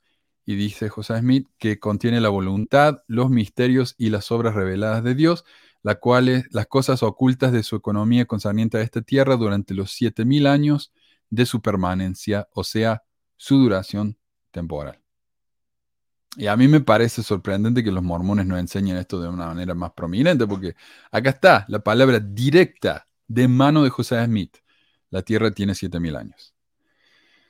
Eh, varios autores modernos han intentado situar a Kolob dentro de la astronomía moderna. Skousen especuló que Kolob es una estrella en el centro galáctico Sagitario A de nuestra propia galaxia. Este punto Híjole. de vista. sí, este punto Ya de se comprobó que hay un hoyo negro. No. ah, sí, bueno, viste, ahí estaba Kolob. Eh, pucha. Este punto Se de vista trago. Sí, también contó con el apoyo de varias autoridades generales anteriores de la iglesia, como J. Reuben Clark y George Reynolds. Otro autor mormón ha planteado la hipótesis de que Kolob existe fuera de la Vía Láctea, en un lugar llamado centro metagaláctico, y que esta galaxia y otras galaxias giran a su alrededor. Entonces, viste como la Luna gira alrededor de la Tierra, la galaxia entera esta gira alrededor de Kolob. Eh, y otras también. Dentro de la corriente principal de la astronomía, la idea de un centro me- eh, metagaláctico alguna vez eh, se asumió, pero se abandonó porque a gran escala el universo en expansión no tiene un centro gravitacional. Y es tan fácil hablar de, este tipo de cosas cuando uno no sabe, ¿no? Eh, Vos escuchaste que eh, toda esta gente que habla de, la física cuántica, que explica esto y lo otro, y esta religión, pero esta es gente que realmente no sabe nada de física cuántica, porque si empiezan a estudiar ahí se dan cuenta que lo que están hablando son, son puras pavadas. Mm, Sí. ok. Quiero que entiendan, miren, no puede ser, cuando, iba- cuando tú mencionaste que iba a ser el programa de Colo, yo dije, ah, vamos a hablar de doctrina profunda. Ya sabrán nunca ustedes lo que... llega, nu- nunca llega a la doctrina profunda. La doctrina profunda son esos temas de la iglesia que están tan viajados que no se los pueden enseñar a una- al miembro promedio porque si se los enseñas ellos se van a quedar como que, ¿qué? O sea, ¿qué me estás diciendo? O sea, no tiene sentido todo eso que estás hablando. Entonces, se inventaron ese término de doctrina profunda para enseñar estas cosas que se supone que te pueden ayudar a- a conocer más y el conocimiento es luz y nadie se va a salvar en la ignorancia. Pero cuando tú les empiezas a cuestionar a los líderes sobre esta mentada doctrina profunda, ¿qué te dicen? No es necesario para tu salvación. O sea, no, ay, Mm. O sea, realmente la iglesia como tal no tiene una, un, un punto de esto es doctrina profunda. O sea, como dices, ¿no? Son estos temas que te la puedes pachequear padre y está interesante como tema de conversación, pero la iglesia no tiene posturas ya oficiales de esto. O sea, hace mucho que decidieron pues dejar toda cualquier postura oficial, porque justamente porque creo que es una forma de admitir que no saben nada realmente. Ajá, pero como antes se enseñaba como si fuera una verdad absoluta, que es como por ejemplo lo que nos está citando Manuel, los comentarios de los líderes que has- hasta Skousen se atrevía a, a, a, a cit- a- a- ¿cómo? a poner a Kolob en algún lugar de- de- del, del universo. Entonces, es increíble cómo, cómo antes se enseñaba como una verdad absoluta y ya va evolucionando la cultura, va evolucionando los conocimientos, la ciencia y empieza a refutar lo que están diciendo ellos. Entonces tú les preguntas a tus líderes, oye, pero mira, es que aquí él dijo, dijo que Colo existía tal, que era un planeta, una estrella, y pues, sabemos que no, que hay diferencias o cosas así. Empieza a darles comentarios con más sentido. No te preocupes por eso, eso no, es No. lo- no, no te va a ayudar para tu No, salvación. no hace falta. Preocúpate tú por ¿Y eso cómo te ayuda para tu salvación? Y si hay alguna duda, hermano, en el milenio le será contestada a usted. Aquí no, o sea, Sí, sí. Y ahí Max, está. Max dice, por la cantidad de auditoría de este programa, 152, eh, eh, somos un barrio bastante grande. Oigan, sí, Gracias. hay más gente aquí que en cualquier barrio. Al menos en México. Becky dice, ¿alguna vez leíste el teorema de Kolob? Sí, sí lo tengo, pero ya ni me acuerdo lo que dice. Pura numerología por lo que me acuerdo, pero estaría bueno analizarlo, ¿no? Porque seguro que dice más, de- más doctrina profunda que, lo que estamos diciendo acá. Eh, Thomas Greer en la revista Liaona, The Elders Journal, especuló en 1913 que Kolob es Polaris. El manual del estudiante de la perla de gran precio, por su parte, afirma que Kolob es un símbolo de Jesucristo. Y esto está en la página 38 del manual. Ah, caray, esa Ah. no la había oído, creo. De- Habrá- ¿qué, ma- qué manual, Manuel? Eh, el manual De la- del ah. estudiante de la perla de gran precio. Oh, Debe ser de instituto. Eh, Oh. Abraham aprendió que siempre que hay dos estrellas, una será mayor que la otra, y habrá otras estrellas mayores que esas dos, hasta llegar a Kolob, que es la mayor de todas. Aprendió además que no es el tamaño lo que hace a una estrella o planeta mayor que el otro, ¿eh? el tamaño no es lo que importa. Eh, Justo te iba a decir eso, creo que se, explayó tantito. Ah, oh, gracias, Becky. Pucha, Becky. Eh, Becky nos va a pagar el stream ya este mes. Muchísimas gracias. Eh, ¿Dónde está? El tamaño no es lo que importa. Lo mismo sucede con los hijos de Dios. La grandeza y la gloria de ellos depende de su proximidad al Creador, Jesucristo, que es eh, que se halla más próximo al trono de Dios, el mayor, la próxima creación que se ha puesto para regir a todas las que pertenecen al mismo orden. Por lo tanto, la gran estrella Kolob es un símbolo de Jesucristo.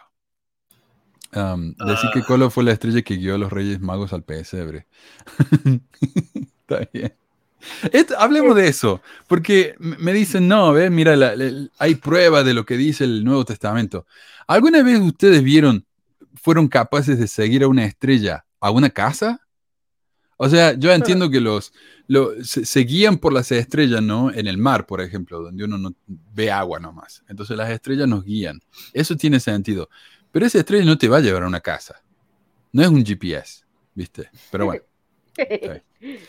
Colo fue la, la- la estrella que. Está. Pueden- te Guiar, pueden guiar, so- te pueden guiar a un punto, un punto cardinal por ahí. Pero ya Ujú. específicamente algún lugar, yo creo que a ellos tenían que sentir el espíritu ahí ya cercano. Saber.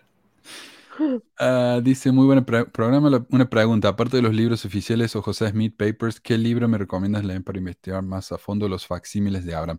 Yo te recomiendo una breve historia del libro de Abraham de Ricardo Gutiérrez. Está en Amazon para bajarse por... Oh, está disponible en Patreon si te haces ahí. eh. y Becky, por supuesto, si Becky no está, y Hugo, mira que acá nos han donado los dos. Si no están en Patreon, mándenme un email y yo le mando todos los libros que hemos publicado en Patreon. Pero este libro realmente ha hecho un gran trabajo, Ricardo, con esto, eh, desmenuzando el libro de Abraham. Eh, hay otro también en inglés, pero eh, de su propia mano en papiro, by his own, by his own hand, Pues on es- papyrus, algo así. Ese libro también habla muchísimo del libro de Abraham. lee el libro de Abraham otra vez. Léelo completito ya solito. No tienes que ver otra cosa para darte cuenta. Analízalo, analízalo. Analizarlo, o sea, parte por parte, desde que empieza con Egiptus, la historia, todo eso, la- el racismo que hay, y después este busca Sí. información, en de, puedes buscar información de cualquier otro lado sobre los papiros egipcios.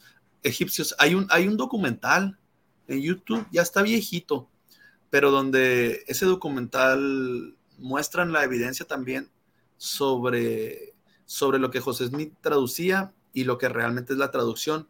Y hay diferentes entrevistas a arqueólogos, algunos que son mormones y otros no. Y hay uno que ponen ahí que defiende el libro de Abraham y hay otros que, que no lo defienden y ahí te da, te da el contraste. Eh, lo voy a buscar, lo voy a poner aquí el link, pero es un documental interesante donde al final terminan como diciendo que los, los, los líderes o representantes de la iglesia no les quisieron abrir las puertas a los que hicieron el documental.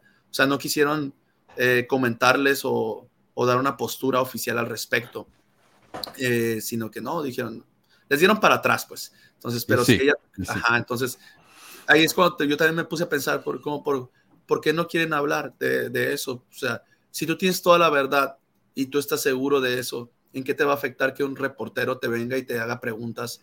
Eh, uh -huh. Ahora sí que firmes y preguntas fuertes sobre el libro bueno, de. Viste lo que pasa cuando le hacen preguntas a Holland, se enoje. Eh, Exactamente. Pero sí, yo creo que fue Michael Quinn el que arruinó todo esto, porque a, a Michael Quinn le dieron acceso a todos los. El, el, ¿Cómo se dice? En la biblioteca de la iglesia dijeron: tenés acceso a todo acá, ilimitado. Y él fue y escribió los libros que hizo, y después la iglesia se puso más, más cuidadosa a, a quién le dejaban usar ese tipo de, de registro. Así que, sí, está, eh, si tienen si no tienen vergüenza de su pasado, ¿por qué no, no abren la biblioteca? Diría yo. Mm. Porque sí tienen. Y sí, obviamente.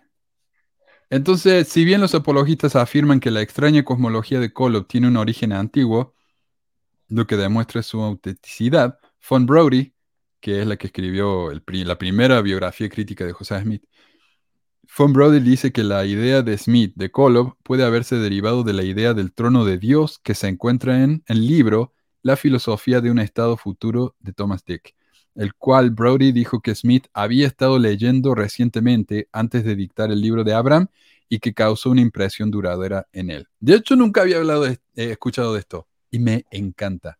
eh, tenemos registro de que José no solamente tuvo este libro en su poder, sino que lo donó a la biblioteca de Nabú. Así que no hay duda de su familiaridad con ese libro. Y este es uno de esos casos en los que apre- aprendo algo nuevo, ¿no? Porque jamás había, hablar- había oído hablar de esa conexión, como les digo, con el libro de Abraham. Pero alguien se tomó la molestia de copiar unas citas de ese libro que parece ser sacados de, de algún manual de la iglesia. Miren esto.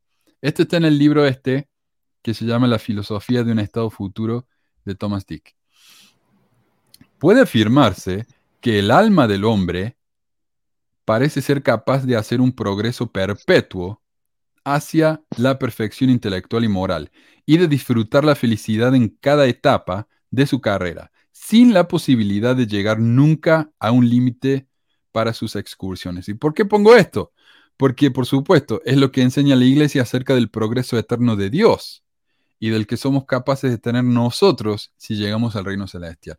Porque recordemos, eh, no sé si era Brigham Young o Orson Pratt, porque entre los dos se peleaban y hacían debates públicos, pero uno de los dos decía, Dios está en un constante progreso eterno. Nunca va a llegar a la perfección final, sino que es un progreso, eh, lo cual es, por supuesto, anatema para las demás religiones, pero sí. Ah, ok. Entonces, eh, sí, el progreso eterno. ¿Y de dónde viene eso? De Thomas Dick. Mm, la próxima cita de Thomas dice, oh, y si uno busca progreso eterno ahí en el sitio de la iglesia, va a encontrar un montón de referencias. Ahí está. Eh, otra, dice Thomas Dick, mil conjeturas e indagaciones se sugieren a la mente en relación a los sistemas y mundos que se encuentran dispersos en la inmensidad del espacio. ¿Están todos estos vastos globos poblados de habitantes? Y ahí tenemos al Papa de José Smith dando bendiciones patriarcales que dice que en el Sol hay gente, que en la Luna hay gente. Eh, están todos, eh, están conectados juntos bajo el gobierno de Dios como partes de un vasto sistema moral. Son sus habitantes puras inteligencias morales o están expuestos a las incursiones del mal físico y moral. ¿Cuáles son las gradaciones de rango o de intelecto que existen entre ellos? ¿Qué correspondencia mantienen con otras provincias del divino imperio? Aquí claramente tenemos el origen de las inteligencias mormonas, así como de otros de los eh, de que los otros planetas están habitados, probablemente, como diría Brigham Young, por cuáqueros de dos metros. Eh, otra cosa, ¿qué son las inteligencias? Según los mormones, los espíritus no fueron creados por Dios, siempre existieron.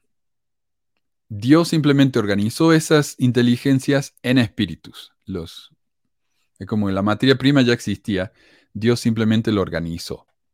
¿Ok? Y esa materia prima se llaman inteligencias. Y acá tenemos a Thomas Dick hablando de esas inteligencias. Increíble. Y habla de degradaciones intelectuales. Y en la iglesia por muchos años, muchas décadas, tuvimos esta idea de que algunos espíritus eran más valientes que otros y por eso algunos llegaron a ser profetas y otros llegaron a nacer en África. A ver, otro Sí. más. Dale.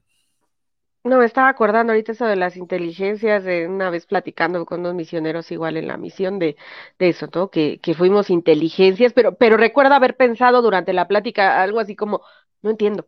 O sea, no, no, no- creo que no le dije, pero fue así como, es que, o sea, suena, suena bonito si quieres, pero no, no tiene ningún sentido.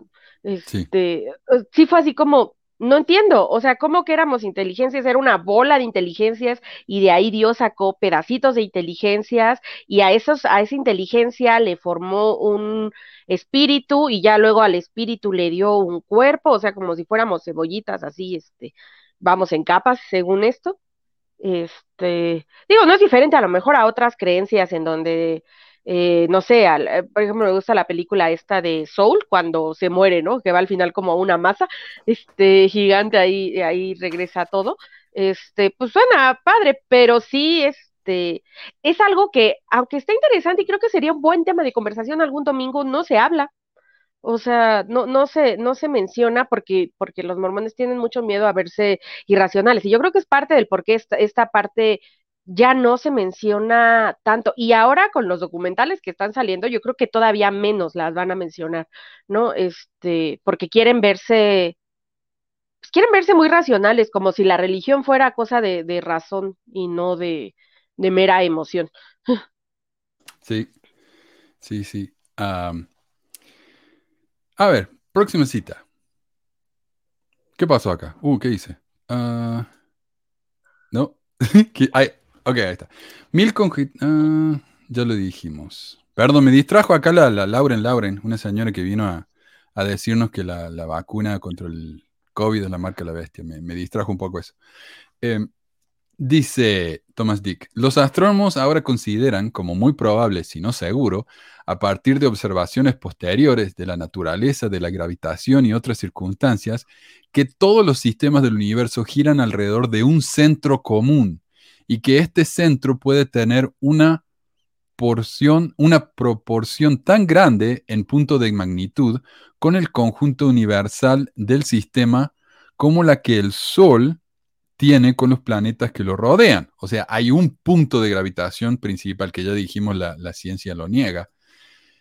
Y dado que nuestro Sol es 500 veces más grande que la Tierra y todos los demás planetas y sus satélites tomados juntos en la misma escala, tal, cuerpo, tal cuerpo central sería 500 veces más grande que todos los sistemas y mundos del universo.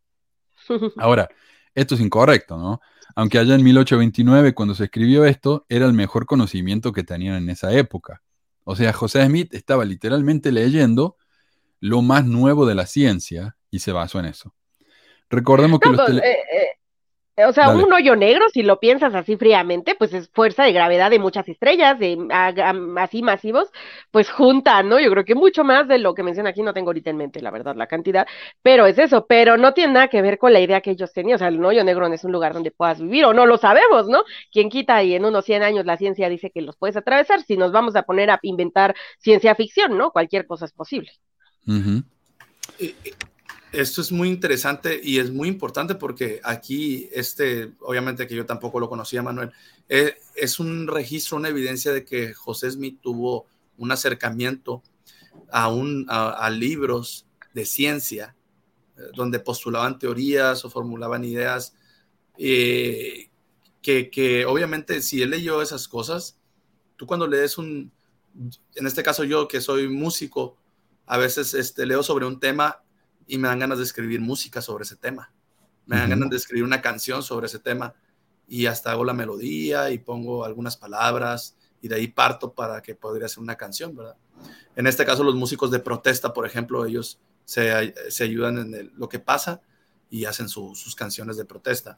Y Ujú. entonces creo que es, es, muy, es muy factible. Y no, es que y lo tenemos aquí, está comprobado que él se inspiró en otras fuentes para, Oh, sí. para sacar su, su gran capacidad de creativa.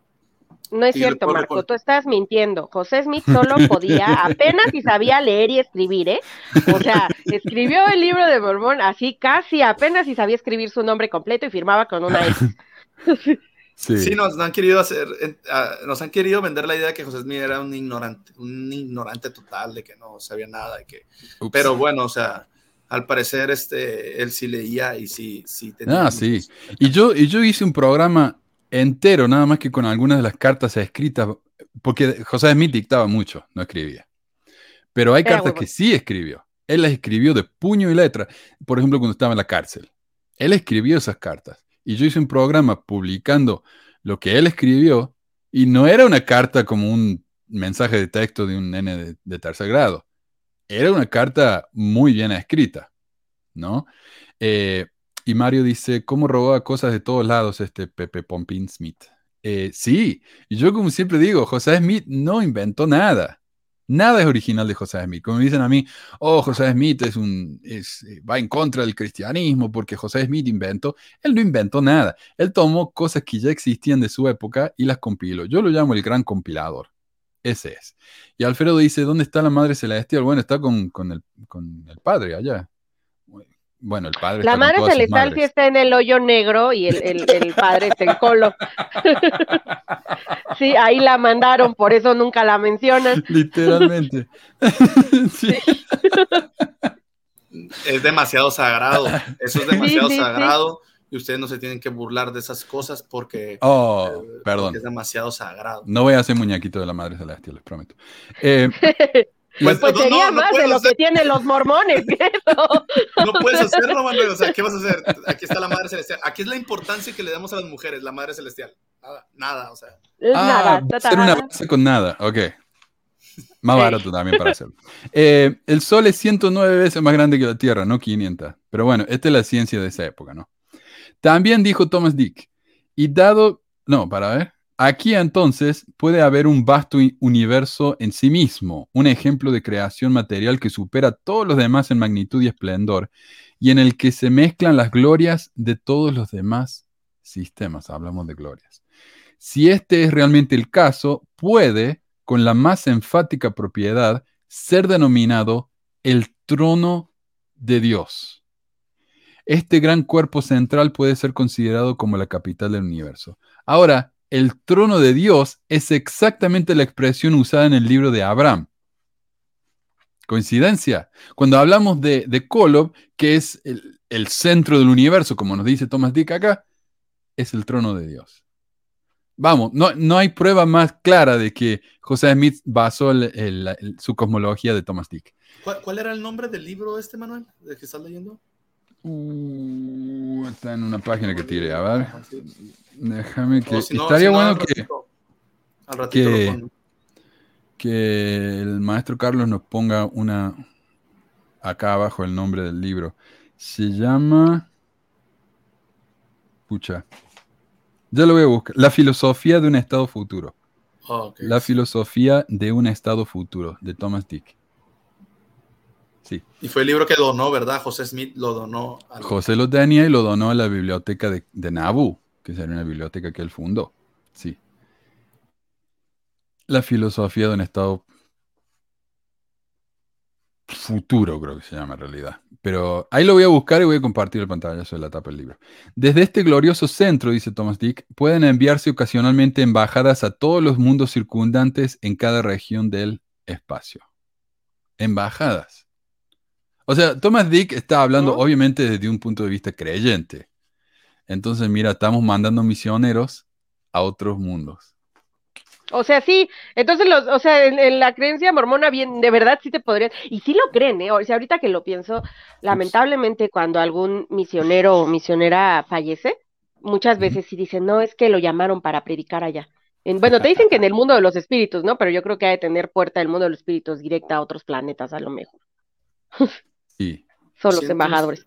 Dice que lo escribió en 1829, la primera edición en 1829, para que se den una idea de que 1829, claro. para que se den una idea de todas las ideas que ya estaban antes incluso de, de que José Smith ascendiera como un gran...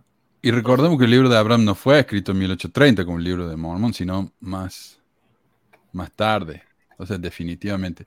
Eh, mira, no sé si está en español, pero lo tengo acá en Amazon en inglés. Se llama Phi- Philosophy of a Future State de Thomas Dick, por si lo quieren. Ahí, ahí tenemos más trabajo para, para David, para Ujú. traducir. Estaría bueno. Eh, pero volvamos acá. Dice finalmente Thomas Dick. Aquí pueden ser exhibidos a la vista de innumerables multitudes objetos de sublimidad y gloria que no se encuentran en ningún otro lugar dentro de la amplia extensión de la creación. Aquí las inteligencias del más alto orden, que han alcanzado las más sublimes alturas de conocimiento y virtud, pueden formar la parte principal de la población de esta magnífica región.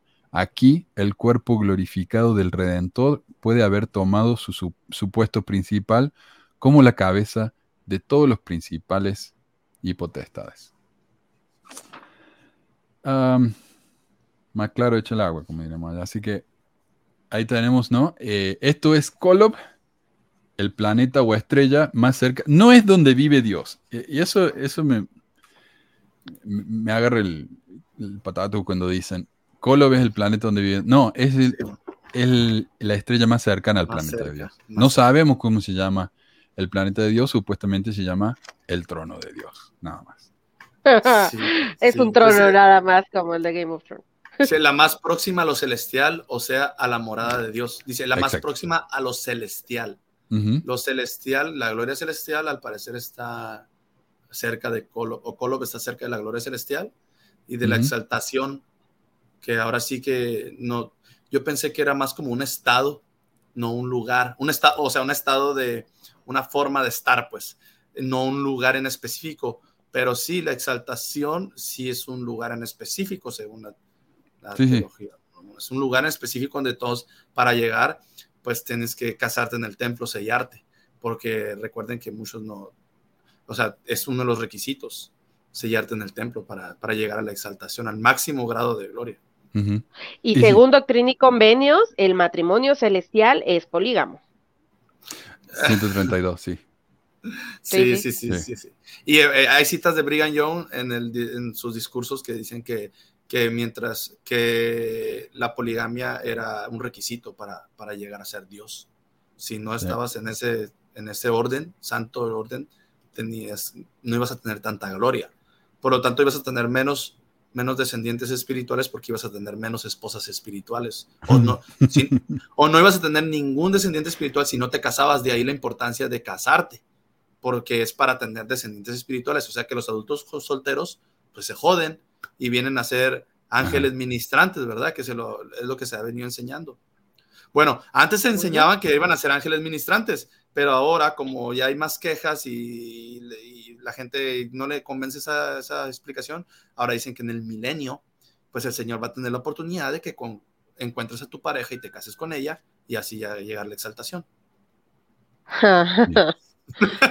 La- Todo va a pasar en el milenio. Así es.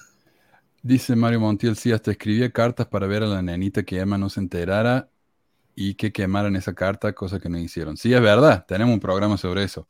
Eh, ya lo voy a buscar, no me acuerdo cómo se llama.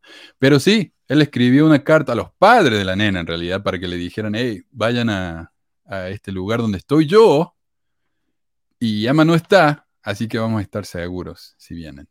Sí. Eh, Ay, por favor, ahorita que estás diciendo eso, gente, otra vez les digo, cuando estén viendo la de Keep Sweet, mantengan muy presente la historia de José Smith y sus esposas y sus matrimonios con niñas y esto de las cartas, cómo se movía. Por favor, manténgalo así para que vayan como conectando cosas, por favor. Exacto. A mí me dijeron, claro, si, si no lo hubieran matado a Josué Smith, ¿qué hubiera pasado? Tal vez hubiera pasado algo como esto, ¿no? Lo que tenemos ahí en Keep Sweet. Eh, Mm. fue la carta a Newell Kay, Elizabeth Ann Smith y Sarah Whitney. Sí. Es la carta. Incluso esa carta está en el sitio de... Ahí quiero compartir. Porque está en el sitio de los documentos de José Smith. Oh. A una de estas nenas fue a las que le prometió la exaltación a toda su familia si ella se casaba, ¿no? Sí. Eh, sí, sí, sí, sí. Y por eso también la familia se veía en esa presión de permitirle que se casara con la hija. Ahí está cara- carta a Sarah Ann Whitney. De hecho, creo que fue a Eh. ella, creo que fue a ella, Sarah Ann Whitney, la que le, la que le prometió. A ver, aquí tengo el dato donde dice que era de las más jóvenes, ¿no? Las más jóvenes. Ah, no, no, no, Bento, fue a Helen Mark Kimball, de 14 años. Sí, De que dice- 14. sí, ella como testimonio escribió, mi padre me preguntó si aceptaría ser sellada de Joseph, quien me dijo, o sea, quien me dijo Joseph, si tomas este paso te garantizarás tu salvación y exaltación eterna, la casa de tu padre y toda tu posteridad. Esa fue su promesa. O sea, toda la posteridad de ella está salva porque se selló cuando tenía 14 años, se casó a un hombre casado de casi 40 años. Sí. Ay, Y sí, dice, sí. esta promesa fue tan grande que me entregué inmediatamente tan grande recompensa. Después del sellamiento sentí dolor al respecto. Me consideré una niña abusada y me pregunté si era perdonable que murmurara al respecto. Y después ella Sí. creo que lo aceptó y dejó testimonio de que, de que sí, que era buena la poligamia, que a ella le fue bien. Sí, sí, sí. El- Pues sí, de la misma forma puedes convencer a los niños de matar gente. Eh, Exacto. Eh, Sarah Ann Whitney nació en 1825, se casó con José Smith en 1842. O sea que tenía 16, 16 años, no había cumplido los 17. Ah, no, sí, había cumplido los 17. Tenía 17 años cuando se selló con José Smith. Y este Smith, de asqueroso tenía como 40, ¿no? y sí, 1840 y pico, sí, tenía. Eh, así que sí, ahí está la carta en la que le pidió a los padres de la nena que lo fueran a ver. Eh, y ya llevamos una hora y 45, pero esto no me va a llevar mucho tiempo. Y hace rato que lo vengo prometiendo. Eh, déjame ver. Esto fue otro comentario que me hicieron eh, acerca de que James E. Talmage eh, era marihuanero, pero eh, Oh. mm, probó la marihuana y, y es interesante porque tenemos del libro este The Essential James E. Talmage en las páginas 10 y 11 y es básicamente el diario de él. Y esto es lo que dice en el diario, eh, páginas 10 y 11, él escribió. 17 de marzo. Hace algún tiempo que me dedico al estudio de los efectos de los narcóticos en el sistema. Él era un químico, químico y biólogo. Es decir, estudiando el mismo solo de manera teórica. Hoy encontré a un señor que trabaja en el mismo laboratorio que yo y que desde hace dos años es adicto a la costumbre de comer hachís o extracto de cannabis indica, el hashish. Estaba muy dispuesto a darme cualquier dato de su propia experiencia y me la dio. Bueno, próximo. 18 de marzo. Mi amigo comedor de hashish me dio más detalles en momentos extraños hoy. Tres de nosotros en la universidad hemos iniciado el estudio de los narcóticos en uso. 21 de marzo. El resultado de nuestro trabajo de investigación sobre los estu- estupefacientes ha sido medianamente satisfactorio, pero hasta ahora es todo teórico. ¿ah? Utilizamos a mi amigo mencionado anteriormente con su experiencia en el consumo de hashish y encontramos a otros cuatro o cinco que él sabe que también tienen experiencia en el tema. Pero los efectos experimentados por los diferentes son tan diferentes que apenas podemos sacar una conclusión. El hábito del opio está bien explicado en los libros y los malos efectos secundarios del mismo son lo suficientemente espantosos como para limitar la experimentación sobre el tema. Y sí, hoy también, cuánta gente ha muerto a causa de los, de los opioides. Pero los efectos nocivos se reportan muy bajos en la admisión de hashish o cáñamo y hemos concluido probar el efecto de pequeñas dosis en nosotros mismos. ¿Qué me decías? sé si No, no, no, solo dije que sí. Ah, ok. Dije, ujú. Oh, es terrible. El opio sí es tremendo. Eh, por, Sí. supuer- por supuesto, ese curso es el adecuado para el estudio de los efectos de la droga, aunque me desagradaba mucho la idea de hacer tal cosa porque hasta ahora nunca supe lo que es estar narcotizado, ya sea por el tabaco, el alcohol o cualquier otra droga. Eh, uno puede hacer microdosis de, ácido, ¿no? Ujú. pero microdosis de marihuana no te va a hacer nada. 22 de marzo, perdón, adelante. No te voy a decir, hay, hay en, cuando lo, en solubles, en, hay, como- hay dos formas, ¿no? Como puedes hacer en aceites o con alcohol, que son como en gotitas, y esas sí la puedes manejar en microdosis, es muchísimo más fácil, pero más bien es como para personas a lo mejor que padecen ansiedad o cosas así, y manejar como dosis pequeñas les puede ayudar. Sí. Este, pero varía mucho. Está el, el CBD y el THC. El THC es lo que te, Ajá. te droga. Y el CBD es la parte de la marihuana que te ayuda si tenés dolores o ansiedad. Sí. Ajá, el THC es lo divertido y el CBD Sí. es lo relajante. A mí me gusta lo que vienen con la mezcla de los dos. Sí, eh, no O sea, sé. a mí también. El aceite está bueno, pero lo- los caramelitos están mejores. Eh, siendo sábado fue el día que seleccioné para estudiar de manera práctica los efectos del hashish. Esta noche, después del trabajo y habiendo terminado todo, tomé tres dosis, una cada una hora después de la anterior. Cinco gra- granos de extracto sólido de cannabis indica. En este escrito, medianoche, cinco horas después de mi última, sé que fue el... A ver, saquemos ese. Eh, mi última dosis no he experimentado ningún efecto. Se dice que el efecto es muy diferente en diferentes personas. Sí. Sí, lamentablemente, si yo tomo, el- lo tomo solo el THC, no me hace nada. Si lo tomo con ron, ahí se está, está, está buena la situación. Eh, 23 de marzo, domingo, pasado en silencio. No he tenido ningún resultado a destacar de mi experimento fisiológico de ayer. No me siento inclinado a volver a intentarlo hasta el fin de la próxima semana, ya que los efectos de la droga no son deseables en los días laborales. Sí. 5 de abril, esta noche, la primera oportunidad que se me presentó, intenté mi experimento sobre los efectos del hashish referido al 22 de marzo, página 26. Tomé en total 15 granos sin efectos. Abril 6, domingo. Oh, este es el cumpleaños de la iglesia. Continué mi experimento tomando 20 granos de cannabis indica y el efecto se sintió de una manera no muy agradable. Mis compañeros de experimentación y yo llegamos a la conclusión de que debería tomar una dosis mayor, pero tal vez variar la prueba en el futuro.